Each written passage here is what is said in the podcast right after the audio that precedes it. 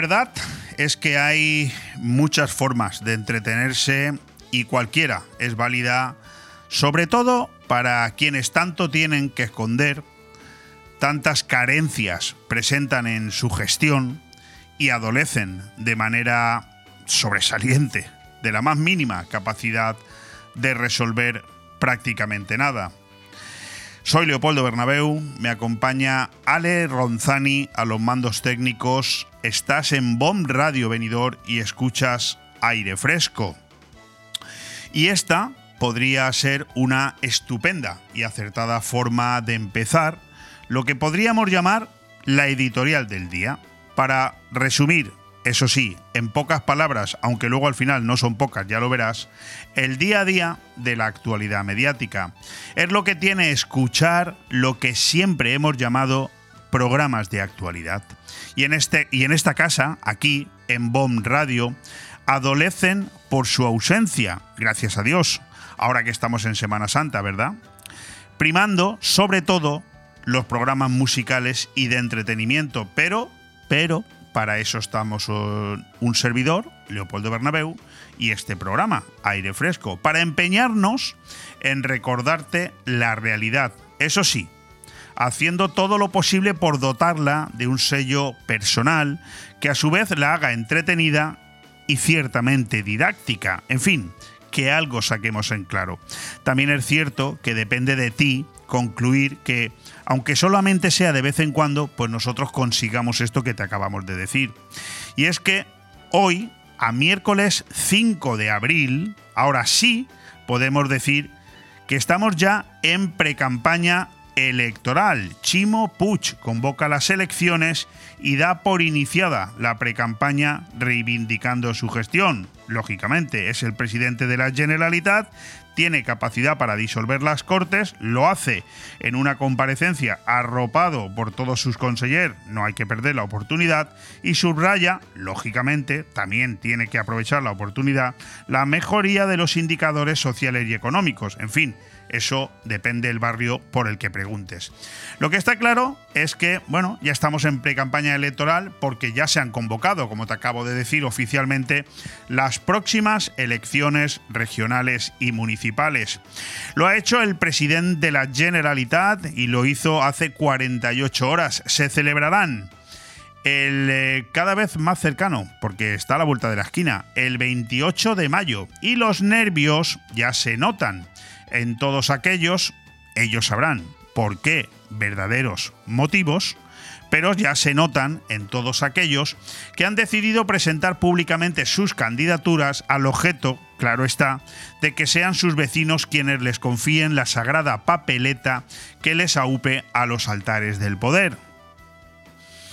Nos pegamos cuatro años recordando casi cada día la importancia del voto y ahora, a 54 días de elecciones, no voy a ser yo quien baje ese pistón, quien baje ese listón, de ninguna manera, pistón y listón, porque paso absolutamente, y lo subrayo, paso de estar otros cuatro años recordando que como no nos lo volvimos a tomar en serio, pues de nuevo estamos en, nuestros ayuntamientos por un lado y en nuestra comunidad por otro, dirigidos por personas que no están preparadas y que nos mintieron como bellacos, una vez más, con tal de que creyéramos en sus ínfulas quijotescas.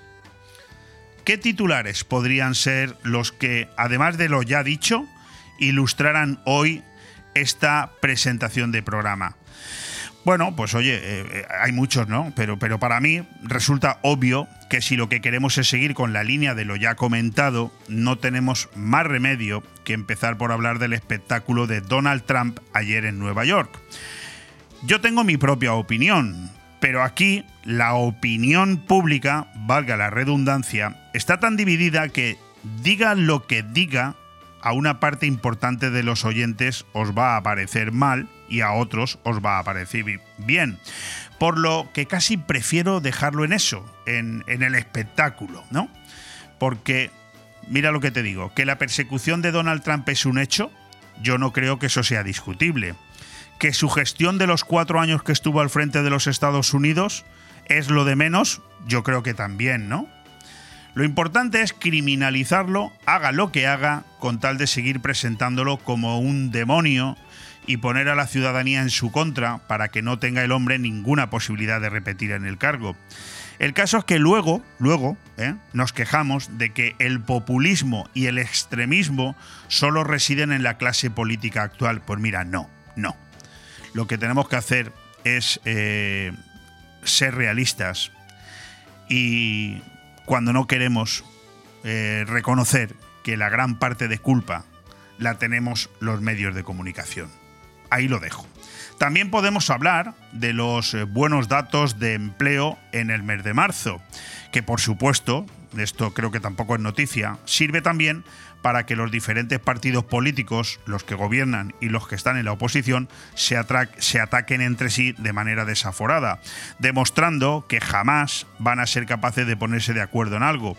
También aquí, con estos datos del paro que hemos conocido ayer del mes de marzo, podríamos ofrecer diferentes versiones, que si están adulterados, que si no son reales, que si los fijos discontinuos, todo eso, ¿verdad?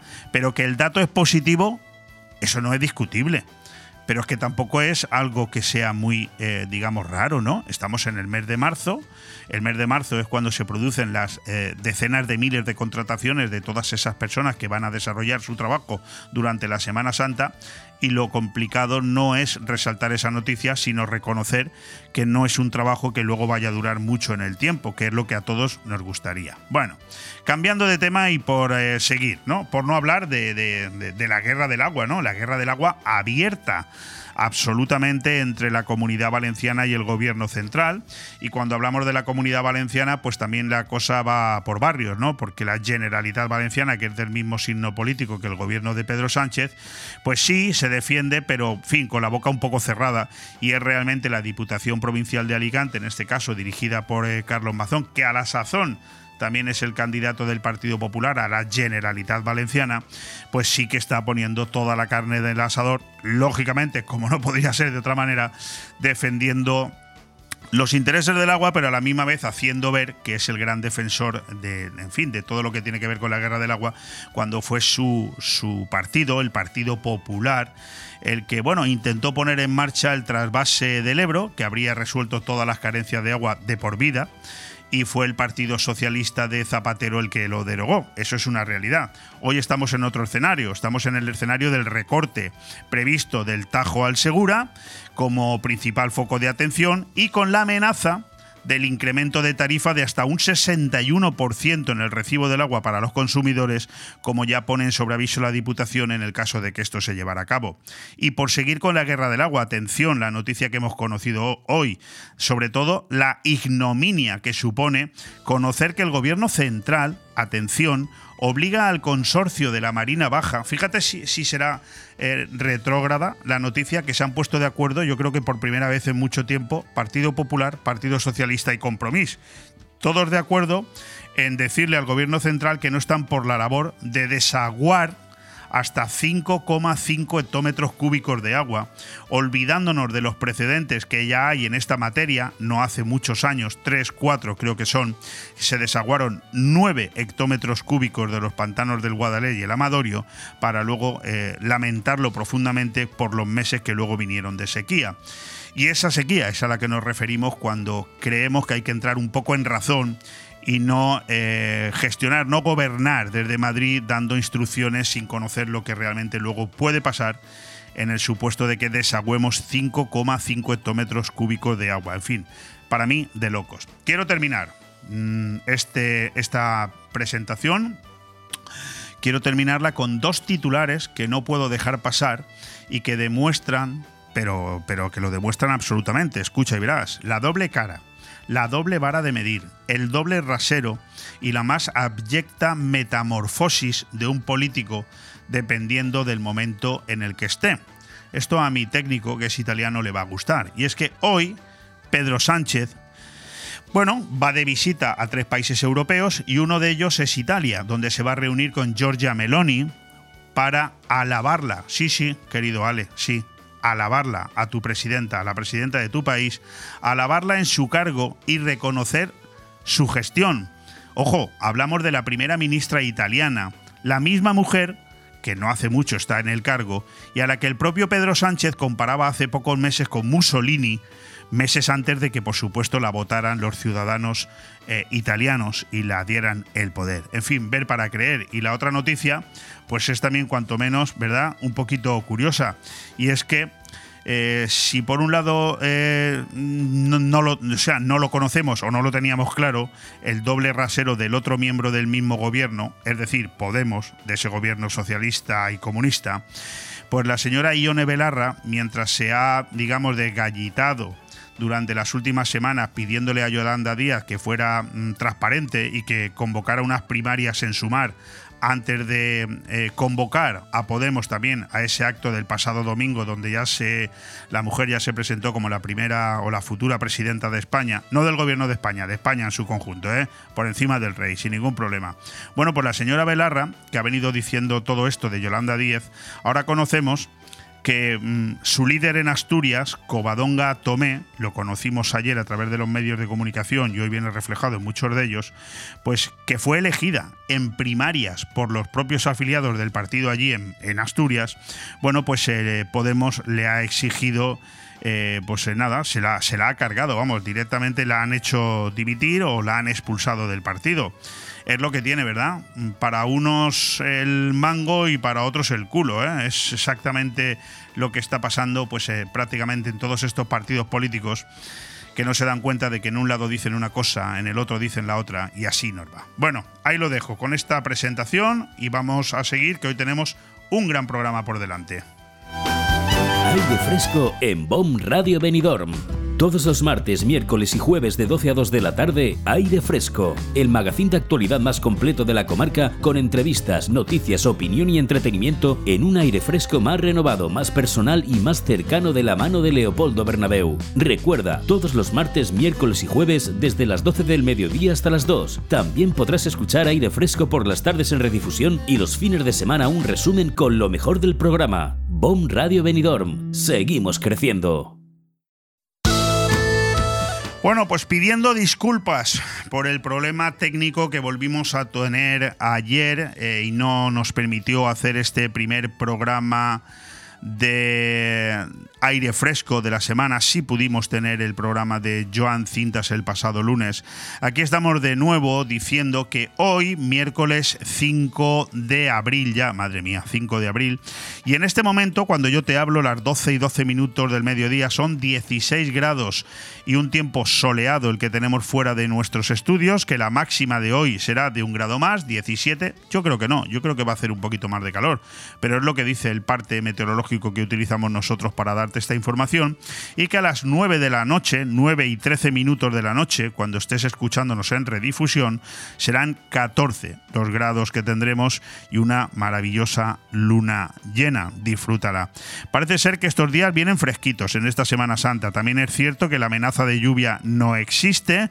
Estoy repasando aquí, jueves santo, viernes santo, lluvia cero en esta zona. El sábado, el domingo parece ser que por la tarde noche Alguna gotilla podría caer el domingo de resurrección, pero bueno, eso todavía queda muy lejos. Eso es lo que nos dice el parte meteorológico en un día en el que el calendario de efemérides nos dice que hoy es el Día Internacional de la conciencia. Bueno, maravilloso, que también estamos, te lo recuerdo, año 2023 en el año internacional del mijo, también el año internacional del diálogo como garantía de paz y que hoy se celebra San Vicente Ferrer, que además es eh, festivo en, la Nucía porque es sin lugar a dudas eh, su patrón. Bueno, con esos datos eh, continúo diciendo que hoy, miércoles, tendremos cinco invitados disculparme que insista, pedir disculpas a los cuatro invitados que teníamos previstos ayer y que no pudieron eh, salir en antena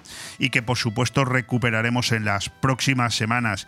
¿Qué tenemos hoy? Pues vamos a empezar fuerte, vamos a empezar este programa con nuestro primer invitado dentro de unos cuantos minutos. Hablamos de Miguel San Martín, que es el candidato de Vox a la alcaldía de Benidorm y es que Vox ya está nombrando a todos sus candidatos por toda, bueno, por toda España, pero a nosotros los que nos interesan son en la provincia de Alicante y más concretamente aquí en la Marina Baja, donde tengo conocimiento de que el resto de poblaciones se presentan prácticamente en todas las poblaciones de la Marina Baja, estarán eh, presentados próximamente. Mañana Mañana tendremos aquí al candidato del Partido Popular a la alcaldía de Alfa del Pi, pero eso será mañana. Hoy tendremos a Miguel San Martín.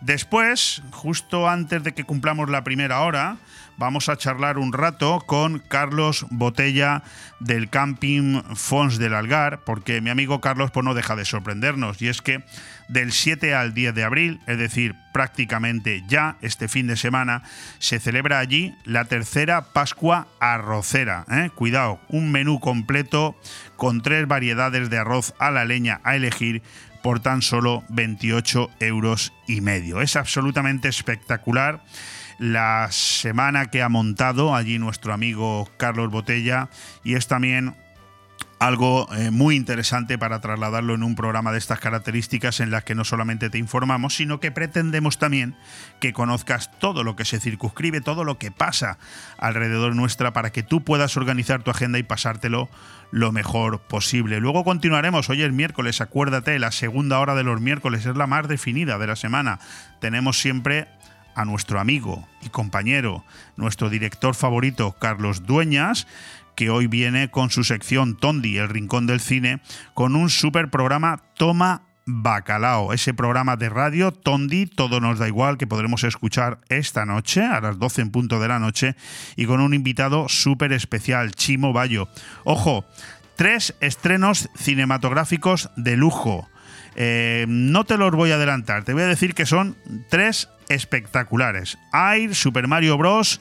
Y eh, una película que estábamos todos esperando, El exorcista del Papa. Ya te los he adelantado, pero de ellas, de estos tres títulos, te hablará luego Carlos Dueñas. Y terminaremos el programa de una manera hoy yo creo que bastante trascendental, bastante interesante, bastante especial. Y es que en este Vive el comercio de tu ciudad, hoy volvemos a tener aquí, después de mucho tiempo, al concejal de Comercio y de Seguridad Ciudadana, Lorenzo Martínez, una de las mejores personas que yo conozco, conocido popularmente en venidor como Chispi, ocho años de gestión, creo creo, él lo confirmará o no, creo que no va a continuar en política en la próxima legislatura, evidentemente porque él no quiere, porque es uno de los fijos en la quiniela del Partido Popular, pero de este tema y de muchos otros hablaremos con Lorenzo Martínez justo dentro de una horita y media para finalizar estas dos horas de radio. Yo creo que es bastante interesante, ¿no? Vamos a escuchar unos cuantos consejos publicitarios y empezamos. Radio. Nos gusta que te guste. Cuando necesitas llevar tu coche al taller, siempre te surgen dudas, pero eso es porque no conoces los talleres multimarca Eurorepar Pérez Pascual. Chapa, pintura, mecánica, profesionales con más de 50 años de experiencia. Somos referente en Benidorm y la Marina Baixa. Además, si reparas tu vehículo con nosotros, podrás disfrutar de un vehículo de cortesía sin coste. Pérez Pascual Eurorepar tu taller de confianza. Visítanos en Avenida Alfonso Puchades número 25, Benidorm. Cuando decides que quieres comprar o vender una vivienda, suelen surgir muchas dudas, cuestiones que en ocasiones necesitan de profesionales. Si quieres comprar o vender una vivienda, confía en profesionales con muchos años de experiencia. Confía en Grupo Rojisa. Con oficinas en Benidorm y Callosa, contacte con nosotros en el 672 20 26 36 o visita nuestro portal inmobiliario www.rojisa.com. Grupo Rojisa. Estamos para ayudarte. La tradición es un arte y en Mesón el Segoviano de Benidorm somos artesanos. Los artesanos del cochinillo segoviano, cordero al horno, chuletón de buey, rabo de toro, bacalao a la vizcaína, cocido madrileño y nuestro menú diario. Comer como en casa es posible en Mesón el Segoviano. Mesón el Segoviano, calle Ibiza número 10, Benidorm. Aire Fresco. Programa patrocinado por Hotel Meliá Benidorm, Fomento de Construcciones y Contratas, Exterior Plus y Actúa, Servicios y Medio Ambiente.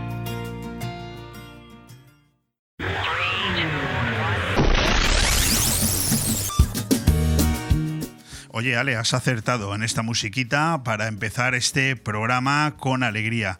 Porque ya se ha dado el pistoletazo de salida. Decir que entramos en periodo electoral, pues la verdad es que puede sonar a chiste para una ciudadanía que lleva en campaña desde que los políticos tomaron el poder por última vez, no en vano.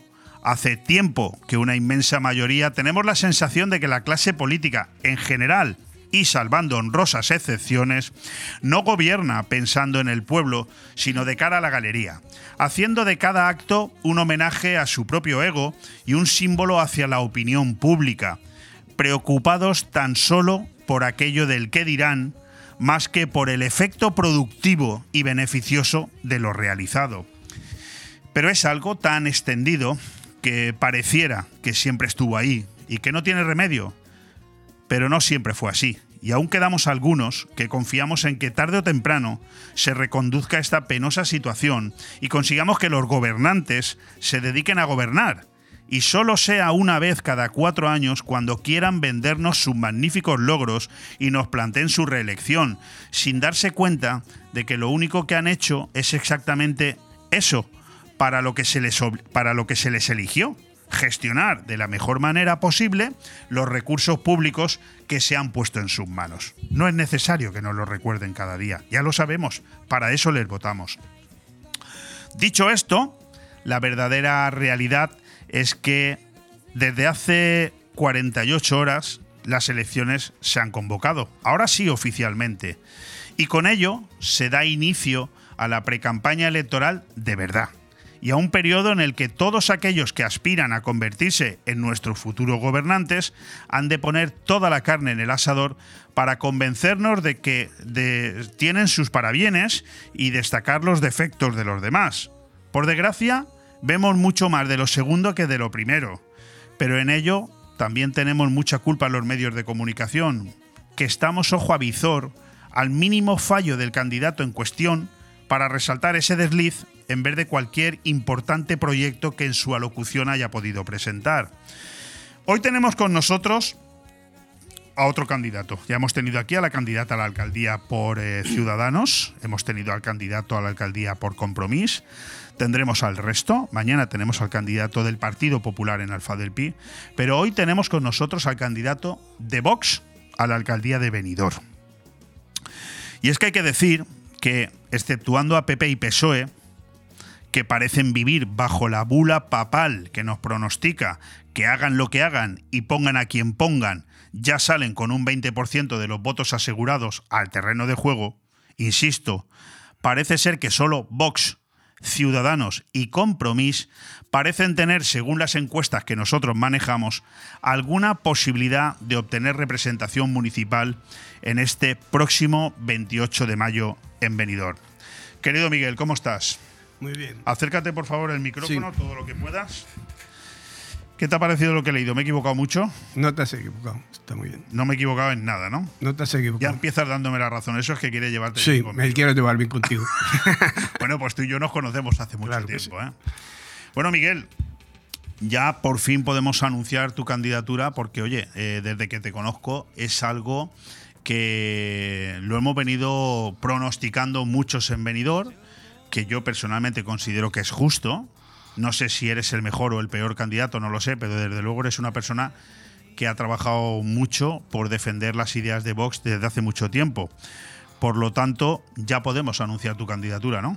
Pues sí, eh, podemos anunciar mi candidatura. De momento, gracias por invitarme al programa para poder. No rompas nada que lo debemos todo. ¿eh? No, no.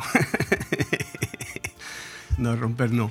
Y nada, eh, podemos anunciar la candidatura, eh, darle las gracias al CEN, al Comité Ejecutivo Nacional y al ¿Cómo, ¿Cómo se eligen estas candidaturas eh, en pues desde el CEN me propusieron, desde el CEP, desde el, provincial y darle las gracias, por supuesto, a Navega, que es mi presidente, la que me ha dado también su confianza para, para estar aquí, cargo que, que cojo con, con, humildad, pero con mucha responsabilidad, porque ser candidato a Benidorm no es cualquier cosa.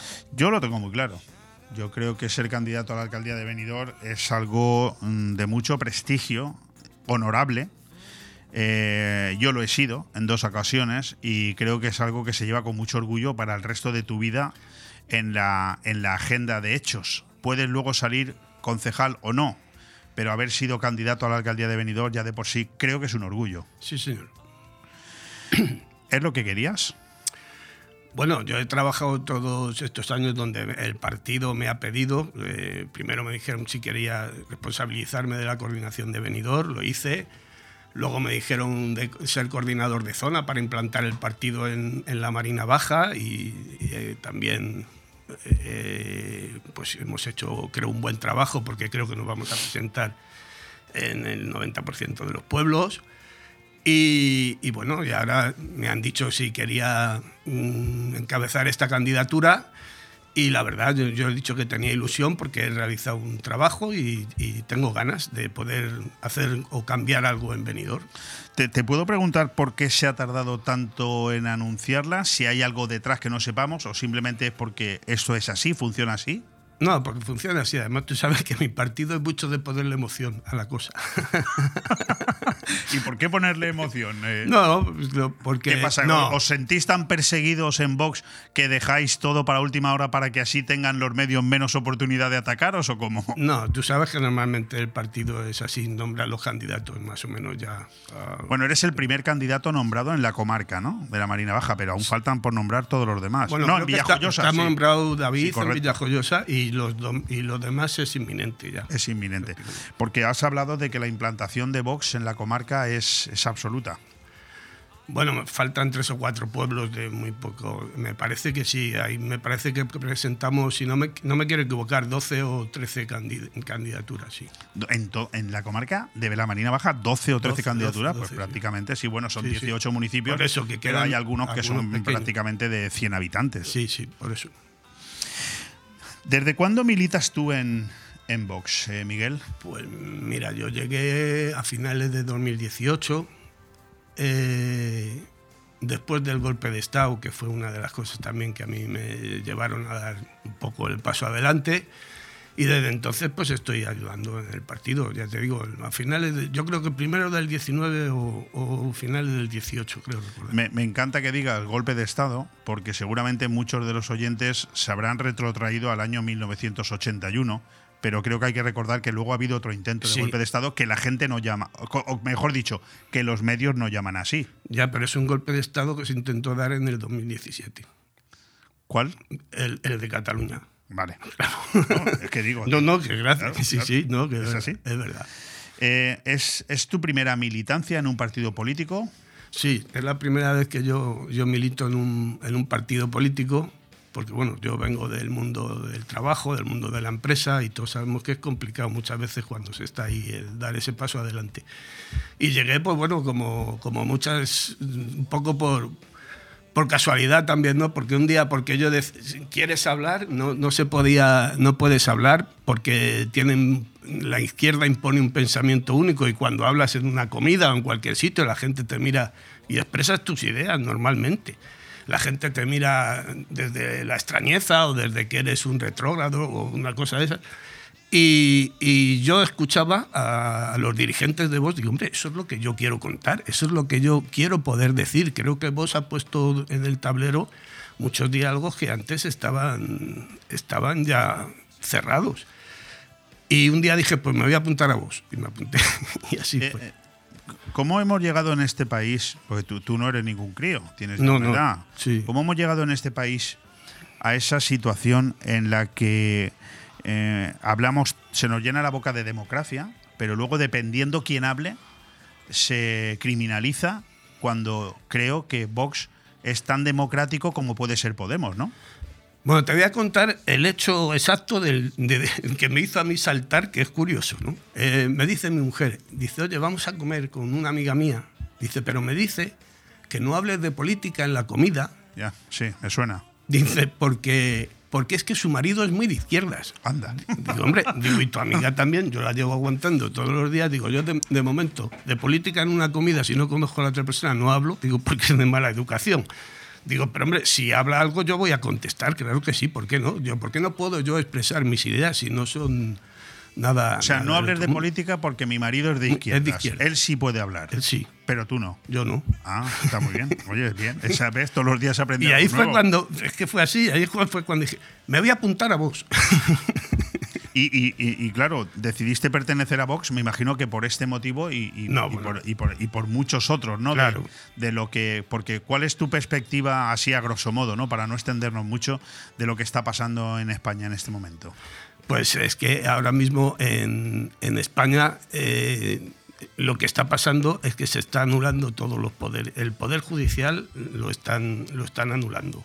Se están metiendo en todas las instituciones y vamos camino, vamos camino a Venezuela. O sea, eso está, está- yo por lo menos es lo que veo. Este, este es, eh, Sánchez es un autócrata y es un autócrata. Él no tiene, no tiene límites.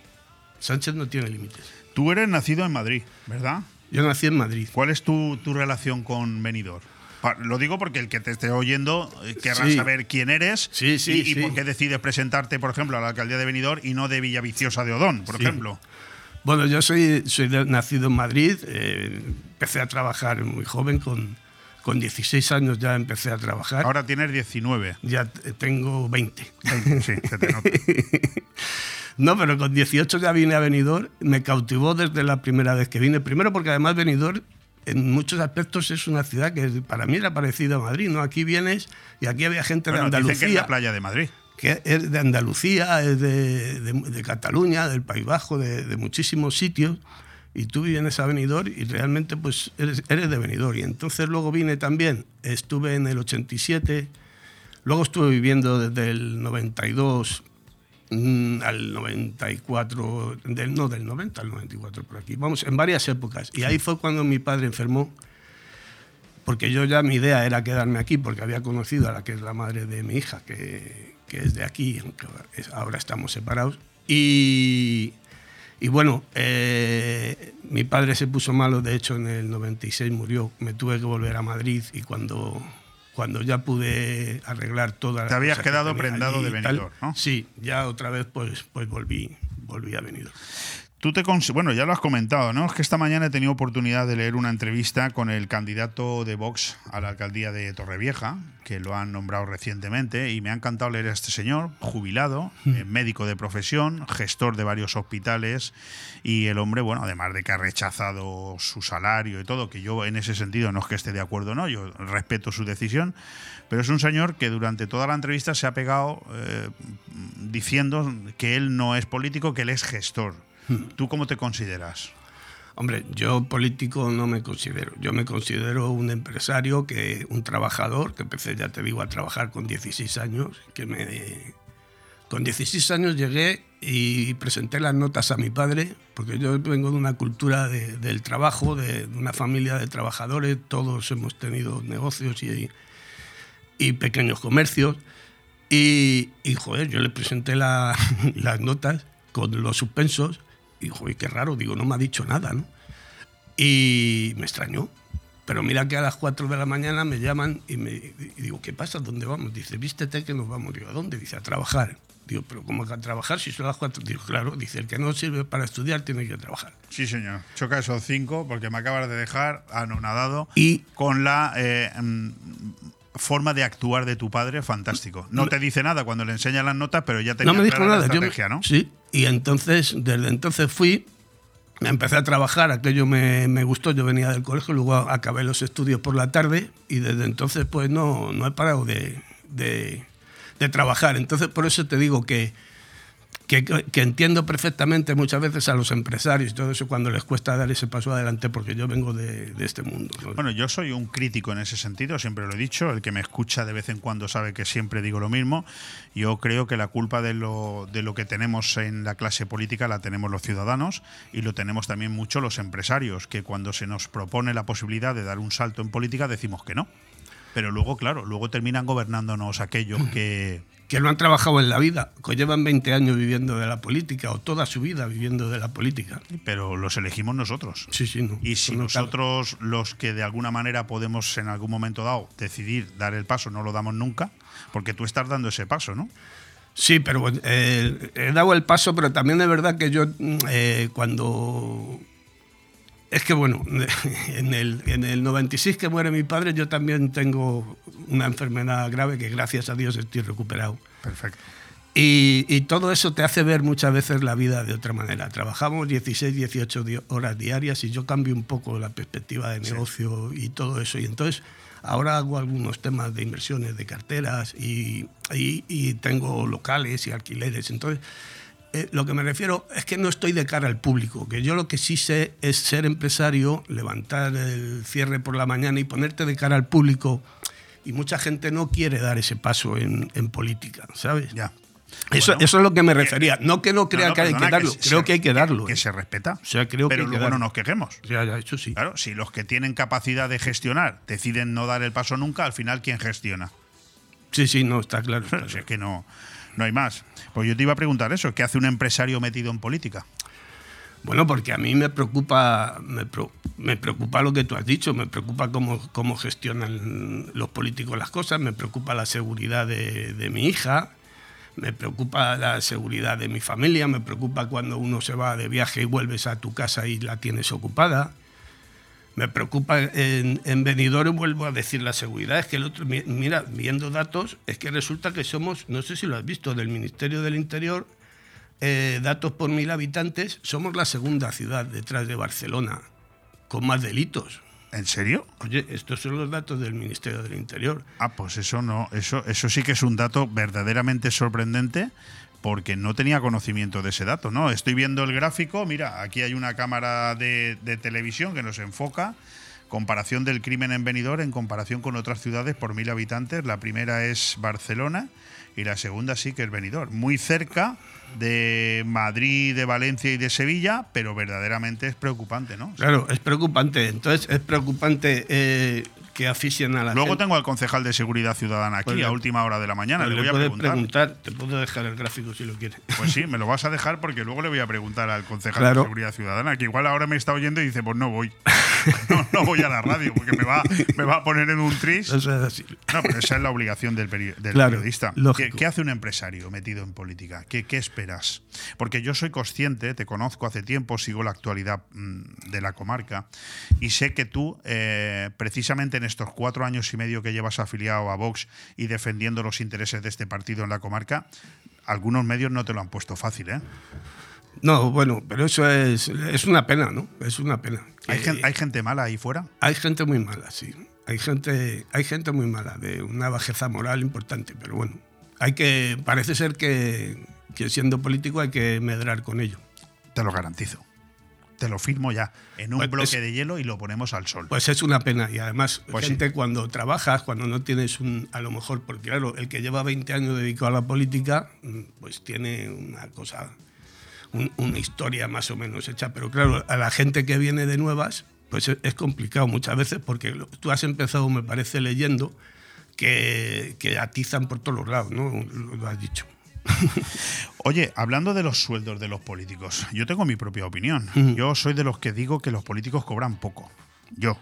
Pero me justifico eh, diciendo que hay demasiados políticos. Es decir, yo creo que el político debería cobrar más, pero debería realmente trabajar 100% para lo suyo, o sea, para lo que es la gestión pública, y hacerlo lo mejor posible. Porque si no pagamos bien a la clase política, no tendremos nunca buenos políticos. Seguiremos teniendo a los empresarios eh, más interesados por defender la empresa privada que la gestión pública, ¿no? ¿Qué opinión tienes tú acerca de los sueldos? Yo estoy totalmente de acuerdo. Yo creo que el político debe de cobrar lo que no debe de robar.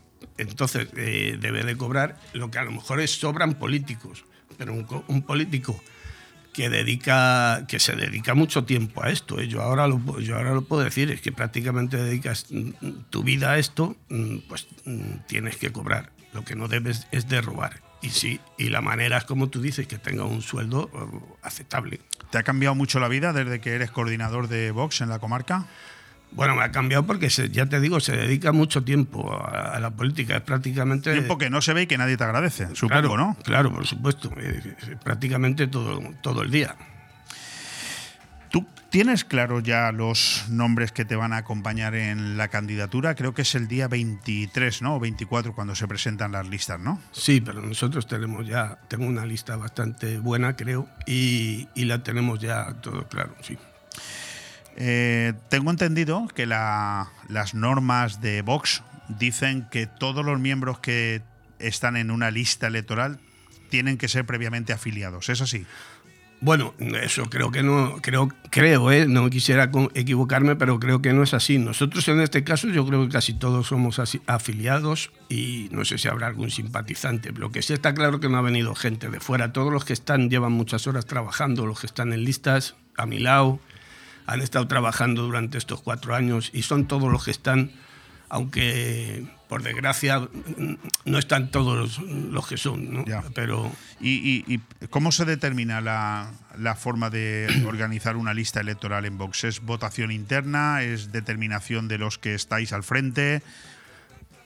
Es el trabajo del día a día, a diario, el hablar y, y- y no, no, si te refieres a lo de las votaciones, no, es el trabajo del día a día. y- y no- y tú personalmente eh, estás conforme con que, en, por ejemplo, en una lista de Vox sean eh, los que la conformen tengan que ser todos afiliados? Lo digo porque eh, no se está dando opción ¿no? a, a gente, digamos, externa que pudiera tener su valía y que a lo mejor a ti te interesaría que pudieran formar parte de esa lista, pero a lo mejor las normas de Vox te lo impiden. No sé, estoy preguntando, no lo sé. Es que creo que no, eh, de verdad no, los, no lo te lo puedo asegurar, O sea, pero tienes- creo, creo tienes- que no es así. Tú creo tienes que vía no es libre así. para hacer la lista como lo consideres. Sí, sí, yo creo tú puedes poner a la gente Perfecto. el que quieras. O sea, es que además es así por ley, ¿no? O sea, tú puedes poner en listas, no hace falta que estén afiliados al Bueno, partido, hay ¿no? algunos que hacen primarias, otros que hacen votación Bueno. interna, en fin, a cada uno lo somete como quiere, pero a mí lo que me preocupaba cuando, cuando escuchaba la forma de, que tenía Vox de organizar una lista, sobre todo porque creo que Vox es un partido que como está eh, pendiente de que lo estén constantemente eh, justificando, pues mide mucho cualquier paso que da y lo que hace es determinar que cualquiera que entre en lista previamente haya tenido que pasar una serie de filtros, esté afiliado, que a mí no sí, me sí, parece ni eso sí, bien, eso ¿eh? sí, eso sí es verdad que se pasan y se, y se piden certificados penales y se piden cierta documentación, eso sí. ¿Qué le pasa a Benidorm para necesitar un cambio, Miguel? Joder, ¿qué le pasa? Hombre, claro, si tú decides ser candidato a la alcaldía es por algo, ¿no? No, si es que te iba a decir que qué le pasa, digo que es que Benidorm parece, es que hay un tango que parece que aquí todo dura más de 20 años. Ah, no, que 20 años no es nada, ¿no? ¿Qué le pasa? ¿Qué le pasa a Benidorm? Mira, la Casa de la Cultura, 20 años. El Hospital Central, o sea, un hospital comercial ni se le espera. La comisaría de policía, más de 20 años. Lo del Trenet, pues se está haciendo ahora, pero por palabras dichas del alcalde, no es la obra que necesita Benidorm, que el Trenet hubiese sido mejor que hubiese estado soterrado, por lo menos por aire, para, porque las vías hacen una cincha en, en Benidorm que, que estrechan mucho. Eh, todo, todo dura, la estación de autobuses, otros 20 años. Aquí todo, todo dura más de 20 años. Y yo lo que me pregunto es, si el 15% de, mm, del PIB de la comunidad es del turismo y Benidorm representa la mitad de ese 15%, Correcto. ¿correcto? Eh, nosotros contribuimos mucho al, al PIB de la provincia. Entonces, ¿dónde se, ¿cuándo se revierte ese dinero aquí a la comunidad? Porque la comunidad han gobernado eh, el Partido Popular y el Partido Socialista, y en Madrid igual, pero a Benidorm nunca llegan las obras, a Benidorm nunca hay dinero. En eso estamos de acuerdo. Nunca hay dinero. Entonces, no sé, ayer estuve en... Llegan bastantes cosas, pero hay muchas que se quedan durmiendo el sueño de los justos, eso es cierto. Claro, habrá, yo creo que es el momento de que habrá que ir a Madrid o a la comunidad europea o a donde sea a, a reclamar lo que es de Benidorm. De Porque, justicia, sí. porque lo que lo que vos no va a hacer mm, si, si, si gobernamos es decir que esto no es de nuestra competencia.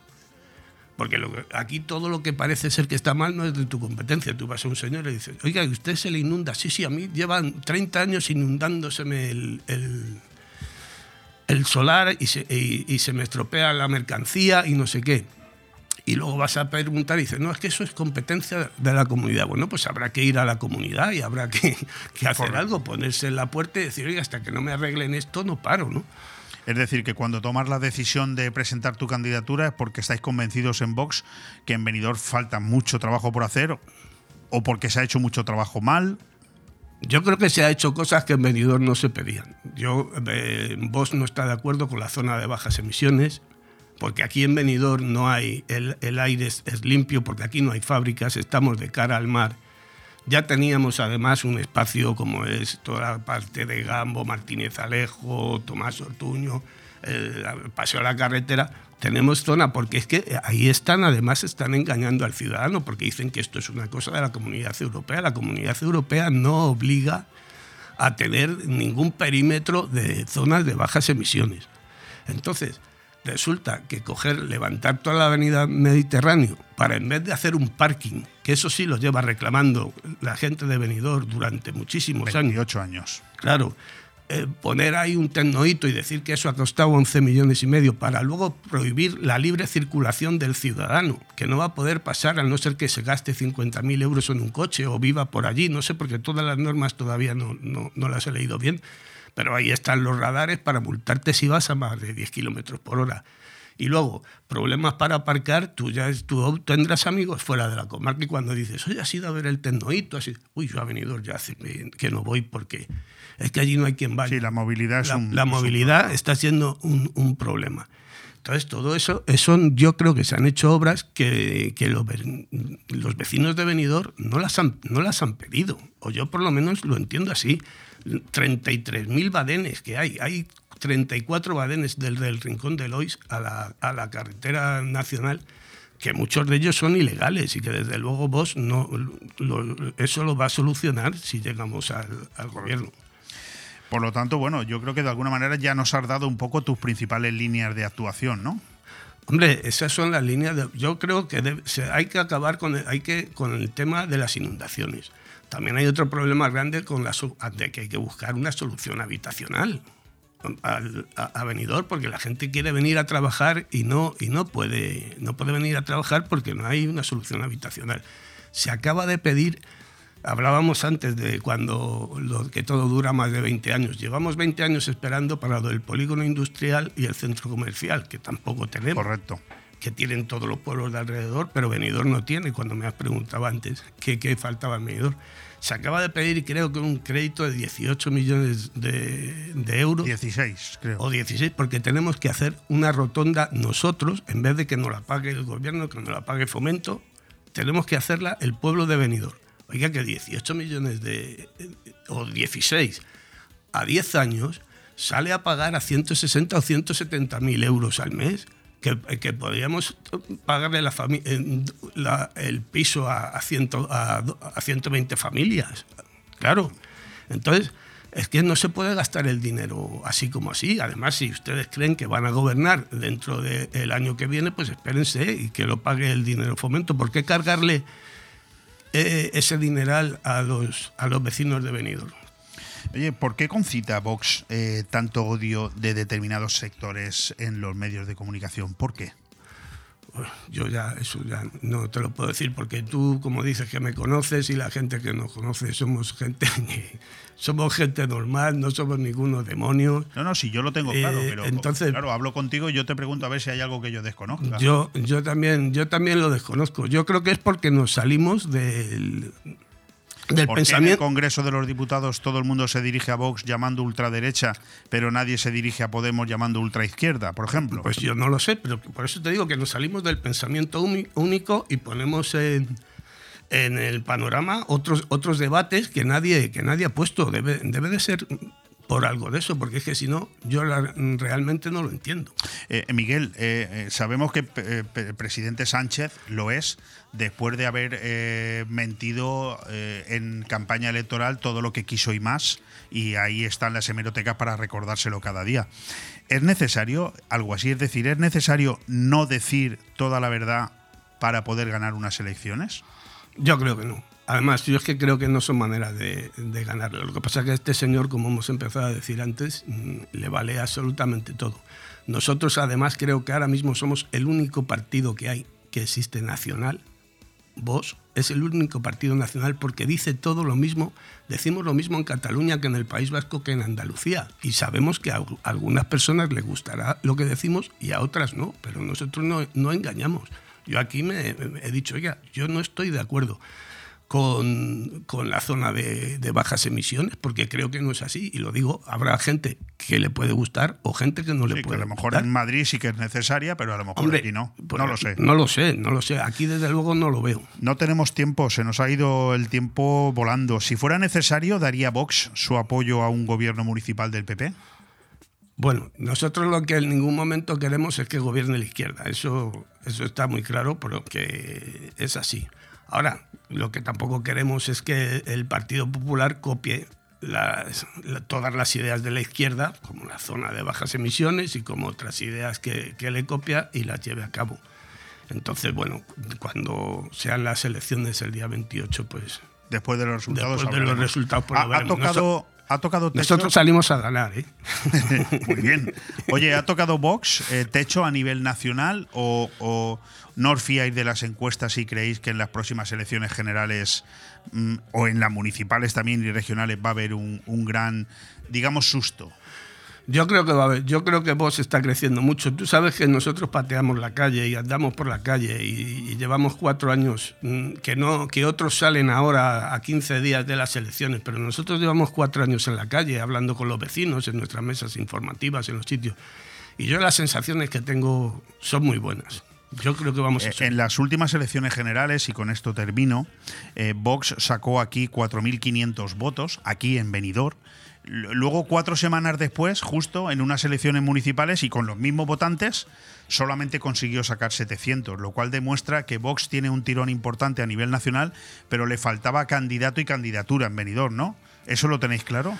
Bueno, es que aquello fue montado, como todos sabemos, muy deprisa. Tú date cuenta que en aquellas, en aquellas elecciones, aquí en toda, la en toda la Marina Baja se presentaron dos candidaturas. No sé si fueron dos o tres. dos candidaturas. Y todo fue montado un poco precipitado. Pero yo espero que esos votos que están ahí confíen también en municipales, en nosotros. Primero porque hace falta. Porque hace falta, si la gente que piensa que Abascal puede dar un cambio para bien para este país, pero Abascal también va a necesitar tener representación en, los municipios. Entonces yo espero que toda esa gente en esta ocasión nos apoye y si pueden ser más, por supuesto, pues muchos más, porque decimos cosas, perdóname, que es que mm, es que el 80% de, de, las personas, yo sé que no nos van a votar nadie del Partido Socialista, pero lo que lleva, lo que va a llevar vos en su programa lo podrían firmar el 80% de las personas, aunque algunos no nos voten. Pues eh, Miguel San Martín, eh, muchísimas gracias por estar aquí con nosotros. Mucha suerte como candidato de Vox a la alcaldía de Benidorm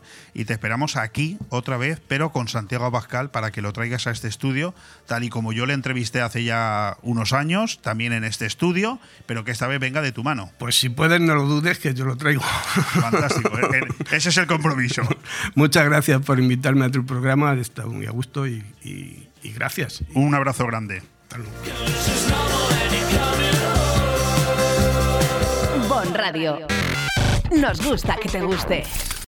Cristalería Cristalmar. Todo en cristalería y fabricación en carpintería metálica. Trabajamos con las mejores marcas del mercado. Somos distribuidores de la marca de sistemas de ventanas de PVC Comerlin. Reparación e instalación de persianas. Instaladores de mamparas de baño Profiltec. Carpintería de aluminio con vidrio Climalit. Nuestro compromiso es que cumplimos los plazos, porque no solo fabricamos e instalamos los sueños de nuestros clientes, también los diseñamos. Cristalería Cristalmar. En calle Virgen de la Macarena número 41. Benidorm. O en el teléfono 607 24 19 77.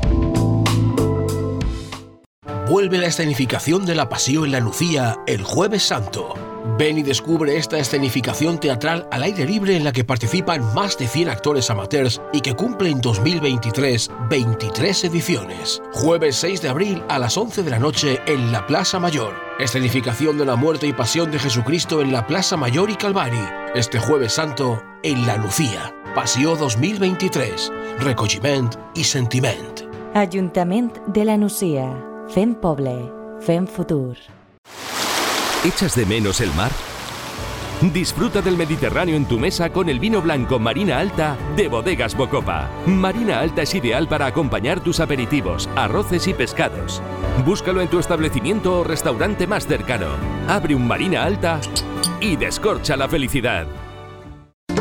Mercat Gastronòmic y Tradicional en Finestrat. Los días 15 y 16 de abril en Finestrat tienes una cita con nuestras tradiciones. Más de 50 puestos de artesanía y productos de la tierra, antiguos oficios, recetas típicas, actuaciones musicales, rutas turísticas guiadas y para los más pequeños, feria de madera, talleres y animación infantil. El fin de semana del 15 y 16 de abril ya tienes plan. Ven al Mercat Gastronòmic y Tradicional. Ven a Finestrat. Y recuerda, habrá bus desde la cala con parada en urbanizaciones. También parking en zona deportiva y bus lanzadera al Mercat. Aire Fresco.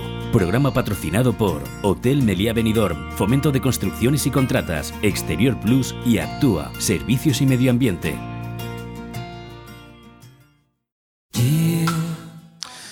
Hablar de Semana Santa es hablar de buen tiempo y buenas sensaciones para compartir.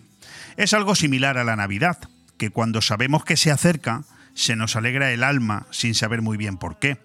Supongo que será por aquello de contar con la posibilidad de tener unos días libres y disfrutarlos alejados de la rutina. Porque si solo nos referimos al parte meteorológico, no siempre se cumplen las ansiadas predicciones, ya que ni en Navidad tiene por qué hacer frío, ni en Semana Santa se nos garantiza la salida del sol. Pero poco importa eso si lo principal lo tenemos al alcance de nuestra mano. Y es que mientras una inmensa mayoría se divierte y disfruta de unos días distintos, otros se esmeran haciendo lo que les gusta, para que esa mayoría se lleve el mejor recuerdo de nuestra zona y la tenga en su retina como un destino al que regresar cada vez que pueda. Esa es la sensación que nos traslada la Marina Baja en su conjunto y muchos de sus lugares en particular. Uno de ellos, que con el tiempo se ha especializado en convertir jornadas normales en momentos mágicos, saliendo así de la rutina, aunque ésta sea de por sí maravillosa si allí te encuentras, es el camping Fons del Algar. Para los que conocemos a Carlos y Mari, poco nos sorprende, pues no han hecho otra cosa en los últimos 35 años, siempre al servicio de los demás y siempre alegrando la vida de quienes le rodean. Sus hijos son un magnífico ejemplo que confirma la norma. Si durante todo este invierno nos han estado deleitando con unos fines de semana espectaculares, teniendo como leitmotiv los calzots, poniendo la guinda del pastel el último fin de semana de febrero con casi 500 personas el día del broche final y aprovechando todo ese tiempo para entregar una nueva tarjeta de presentación de lo que es ya un camping del más alto nivel, con una mágica y espectacular piscina integrada en el paisaje que va a hacer las delicias de todos los que sigamos yendo a ese paradisíaco lugar de continuo, en el mes de marzo no han perdido el tiempo y Carlos ha recuperado algo que ya se había convertido en tradición. Tenía un notable éxito y solo una olvidada pandemia consiguió meter entre paréntesis los arroces. Unos arroces que ya están de vuelta y por la puerta grande ya tenemos aquí la Pascua arrocera. Querido Carlos, ¿cómo estás? Muy buenos días, Leo. ¿Qué tal? Pues yo aquí intentando trasladar a los oyentes de Bon Radio lo que hacéis ahí. No sé si me he extendido mucho o me he quedado corto. ¿Tú cómo lo ves? A mí me ha parecido precioso. ¿Quieres que te diga? Bueno. pues sí.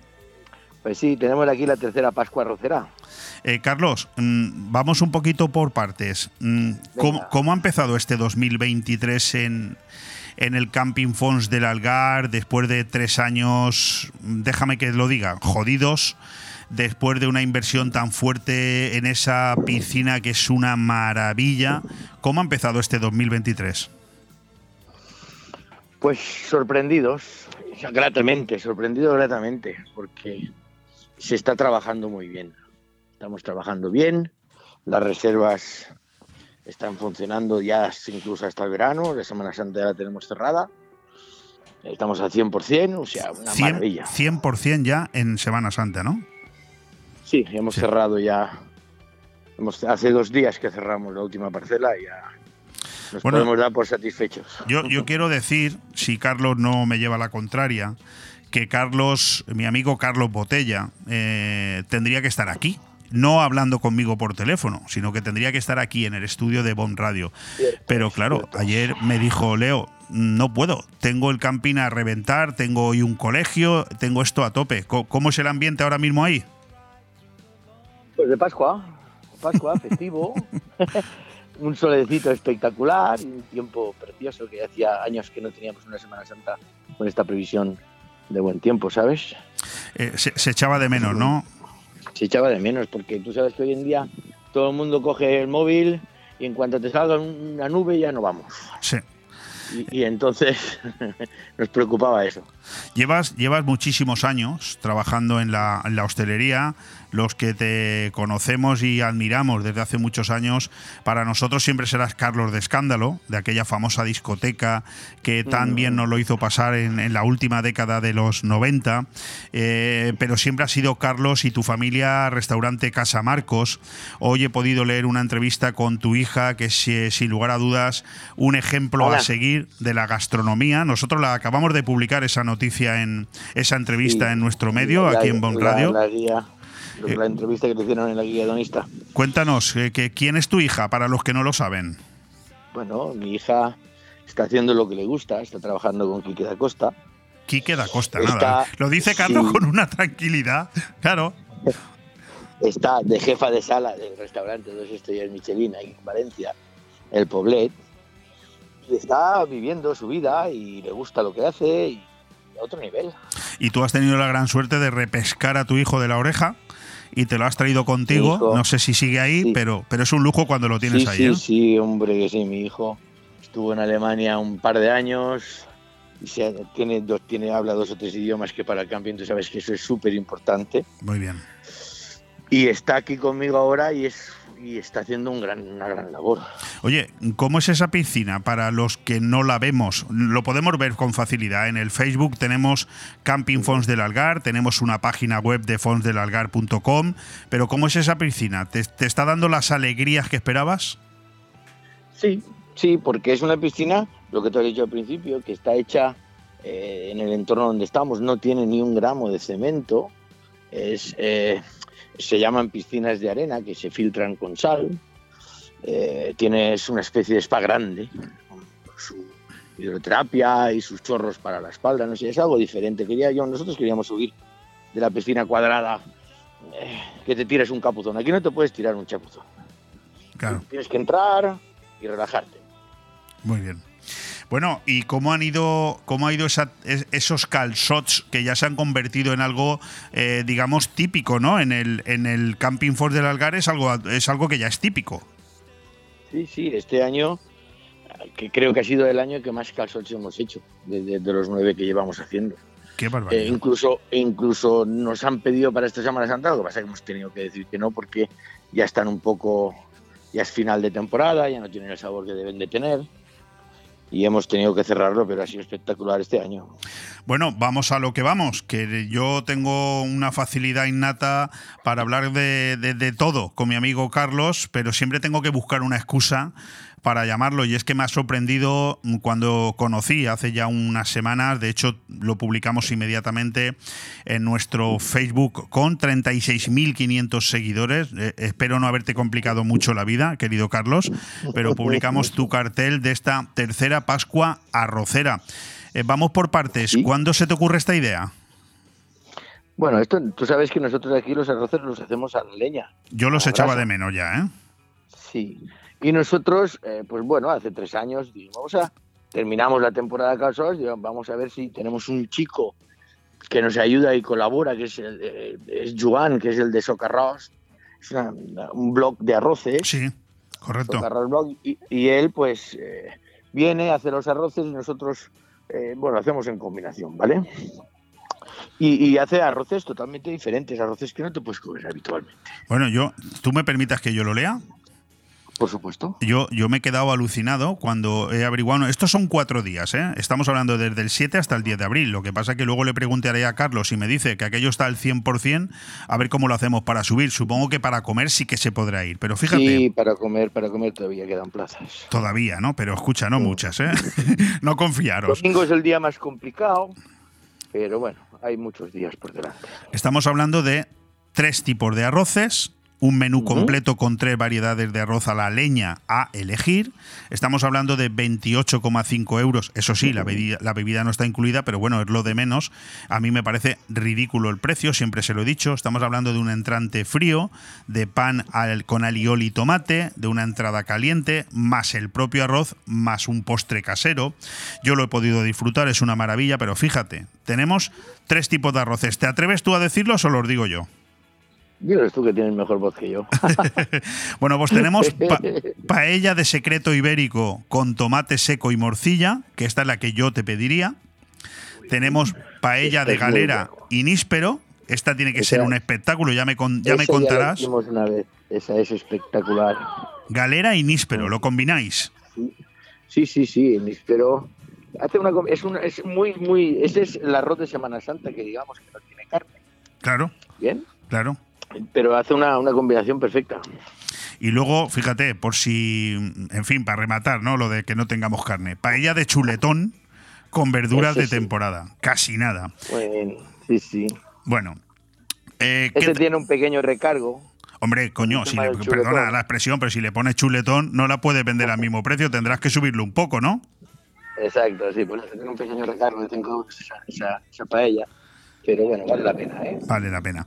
Bueno, eh, cuéntanos un poco, Carlos, eh, de qué día a qué día, cómo lo tenemos que hacer para reservar, dónde está el Camping Fons del Algar. Bien, nosotros estamos en las fuentes del Algar, ¿eh? en calle San Sarriá, en la parte alta del río.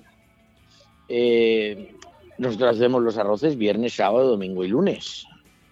Bien. el domingo está un poquito más complicada la cosa, pero todavía hay plazas. Y hacemos pues una cierta cantidad de paellas cada media hora. Podemos hacer cuatro o cinco como mucho.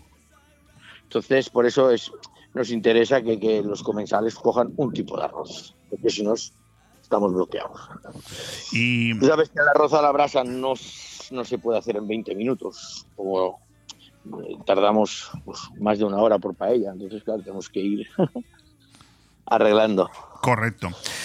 Bueno, pues eh, ya lo saben los oyentes de Bon Radio, estamos hablando de la tercera Pascua arrocera, lo estamos comentando aquí con el gerente del Camping Fons del Algar, Carlos Botella, y lo está dejando claro, aquello está a tope, pero para poder pasar allí el día y disfrutar de un día distinto. Estamos hablando de las fuentes del Algar en, en pleno, en plena, bueno, pues eh, en, ple- en plen- en plena naturaleza, ¿no?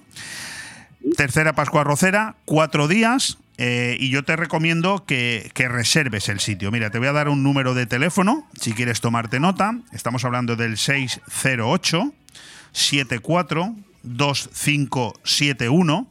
Pero en cualquier caso tenéis una página web, fonsdelalgar.com, y tenéis también un Facebook del Fons del Algar, por supuesto, donde podéis eh, eh, recabar toda la información que necesitéis.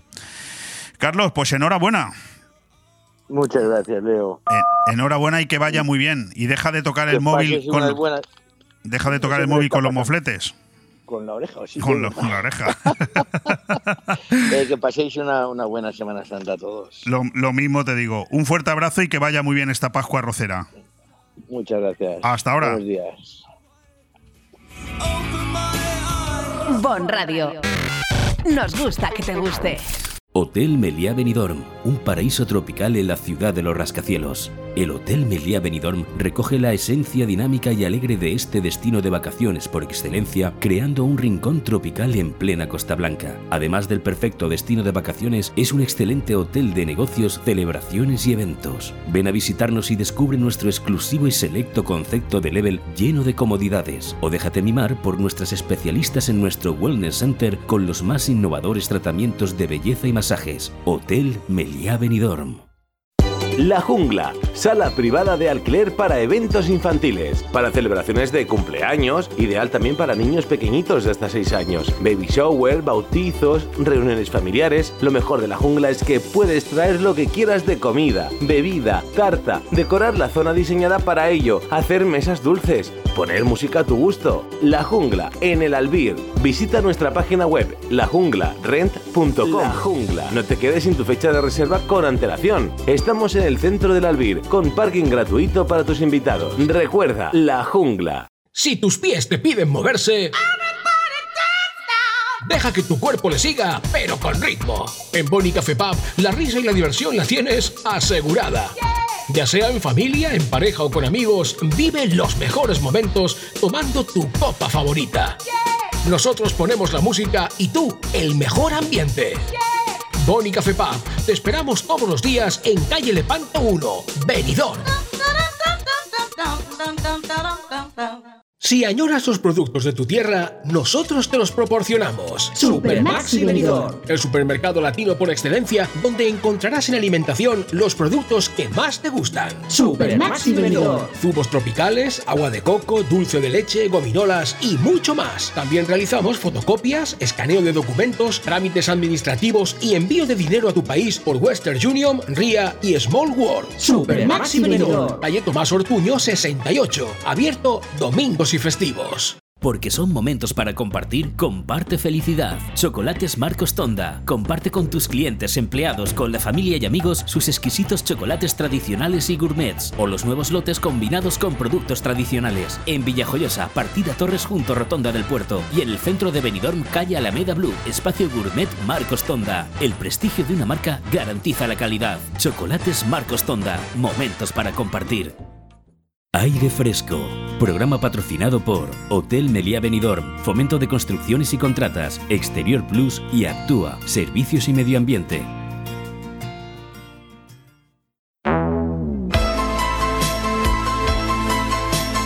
Tondi, el rincón del cine.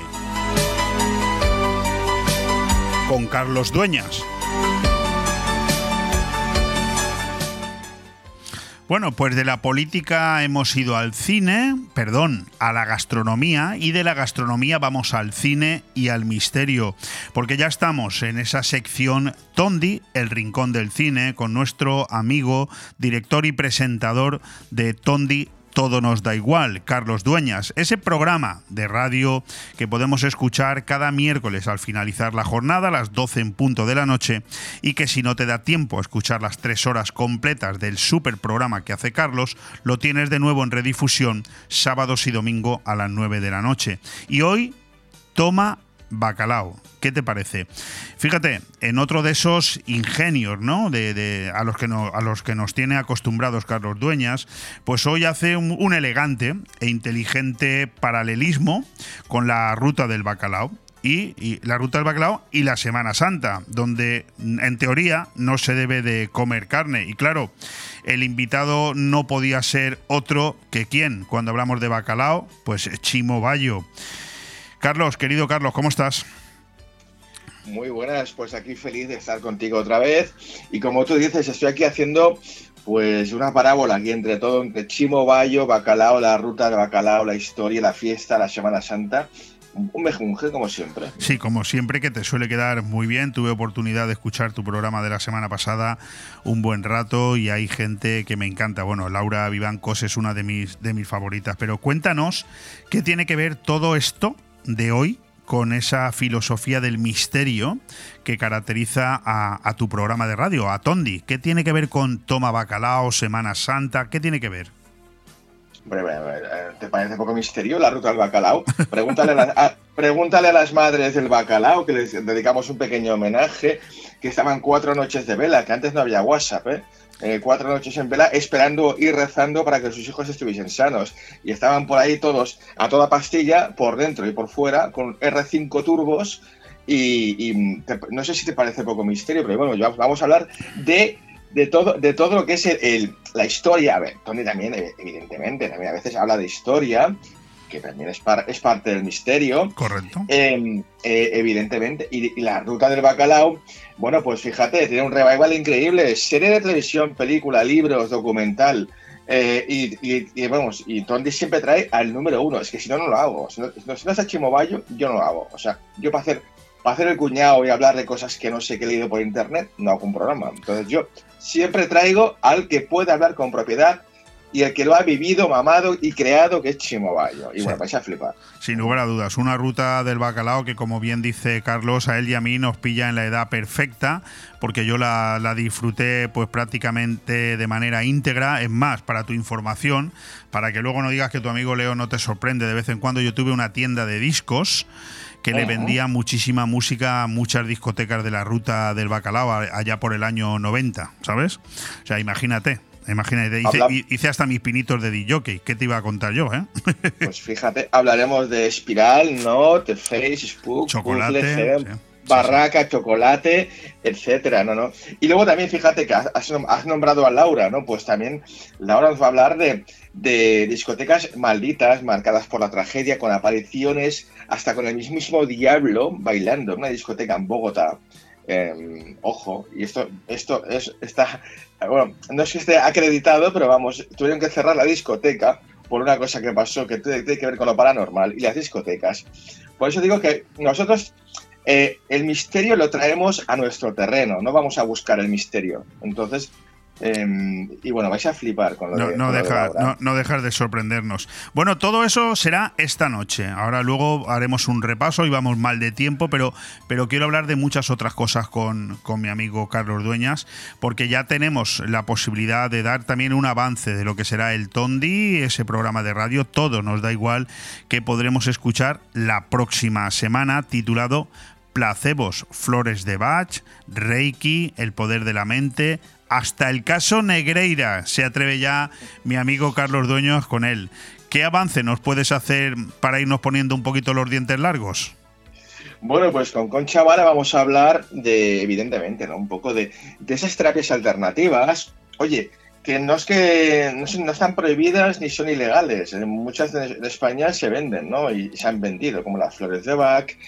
Eh, bueno, eh, bueno, mm, hay gente que, que hasta dice que la acupuntura es una cosa que tiene mucho que ver con la sugestión, aunque sea, pues bueno, una, bueno, una terapia milenaria, bueno. Luego también hablamos del, del Reiki, el Reiki, ¿no? Que te ponen las manos y, oye, tú te pegas una sistorra con una musiquita de fondo increíble y sales como, como, como nuevo, pero de ahí a que te cure, pues no lo sé.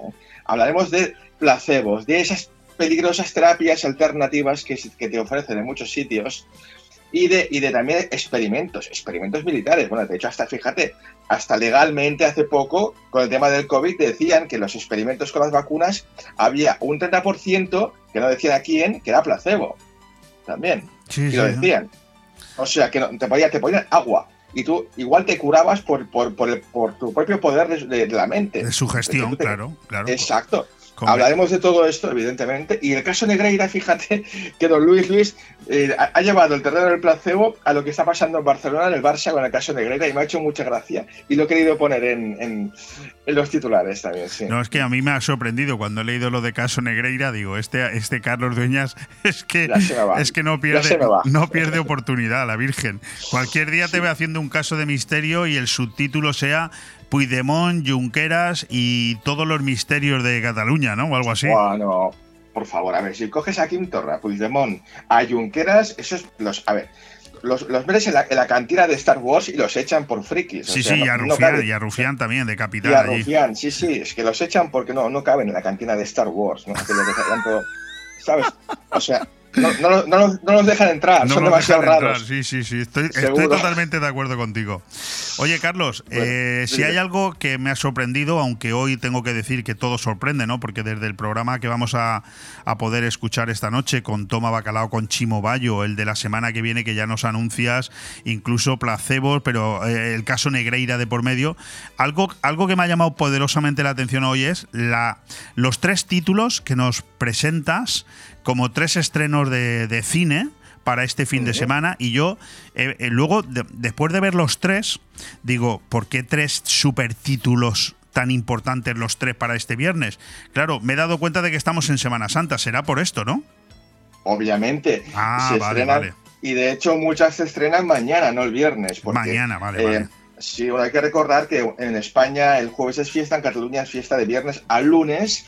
Es una semana larguísima, un fin de semana, y las evidentemente aprovechan para sacar blockbusters, ¿no? Y además tres pelis muy, muy potentes, ¿eh? Cada cual, a cual mejor, ¿eh? No, no, vamos a presentarla a las tres. Fíjate, la primera es Air, que es una película estadounidense dirigida y también eh, protagonizada por Ben Affleck, nada más y nada menos. Una película casi bastante larga, ¿no? Casi dos horas, eh, donde también en el reparto está Matt Damon y que, bueno, eh, todo es es una película circunscrita, como bien indica su nombre, Air, a la, historia de Michael Jordan, de su marca Air Jordan, y, no sé si has tenido oportunidad de verla y contarnos qué nos vamos a encontrar.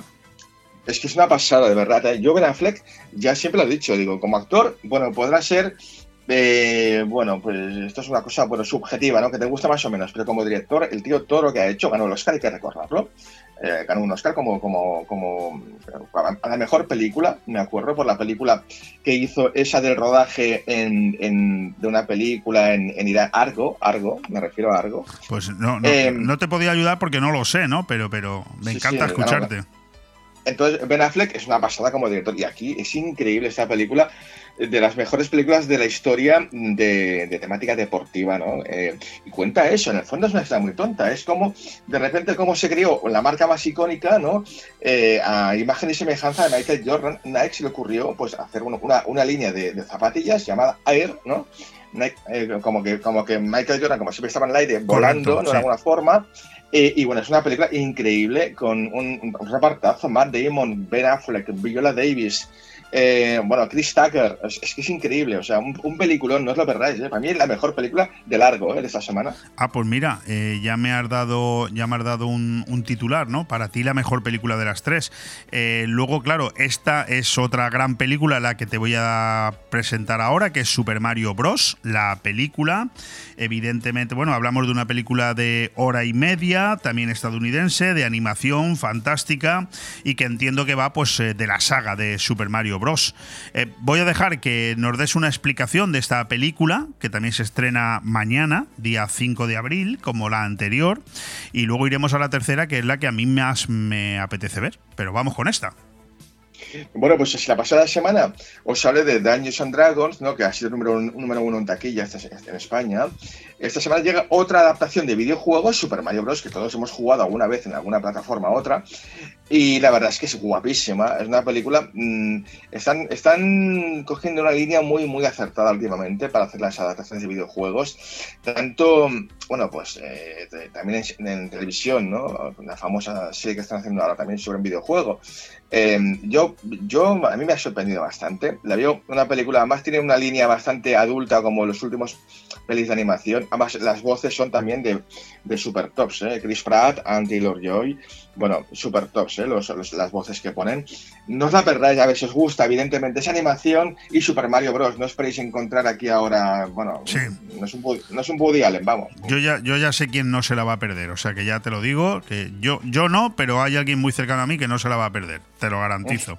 Y luego, fíjate, luego está esta película de la que, por, por cierto, antes de ayer tuve una conversación con un cura de aquí de Benidorm, amigo mío, y le estuve comentando esta película porque he visto los trailers y me apetece mucho verla que es El exorcista del Papa con Russell Crowe y con Franco Nero. Un, bueno, eh, hablamos por supuesto de la experiencia de la lucha contra Satanás, pero yo viendo el tráiler me da la sensación de que es una película muy bien rodada, de una hora y 43 minutos, o sea, una hora y tres cuartos, y por supuesto estadounidense. ¿Qué, opinión tienes? Eh, hombre, es una película de terror, eh, de esas de exorcismos, la verdad es que vale mucho la pena con un reparto, aparte es un, es un personaje real, ¿eh? Bueno, de hecho en el, mundo del misterio se ha hecho infinidad de programas en torno a Gabriel Amort, sí. que es el, el, exorcista del Papa, siempre, ¿no? Se, se, denominaba. Y la verdad bueno, este hombre podía contar casos increíbles era un poco el, el capo de, el que controlaba todos los exorcismos en toda Europa, ¿vale? Y el que marcaba cuando un caso era real, pues a ver, que no era una persona que se había vuelto loca o algo así, en plan no sé, alguna especie de enfermedad nerviosa o lo que sea, sino que era un, un exorcismo de verdad, ¿no? Estaba poseído esa persona. Gabriel Amor era el número uno y cuenta los, mejor, los casos más impactantes que ha tenido este, este, este sacerdote, ¿no?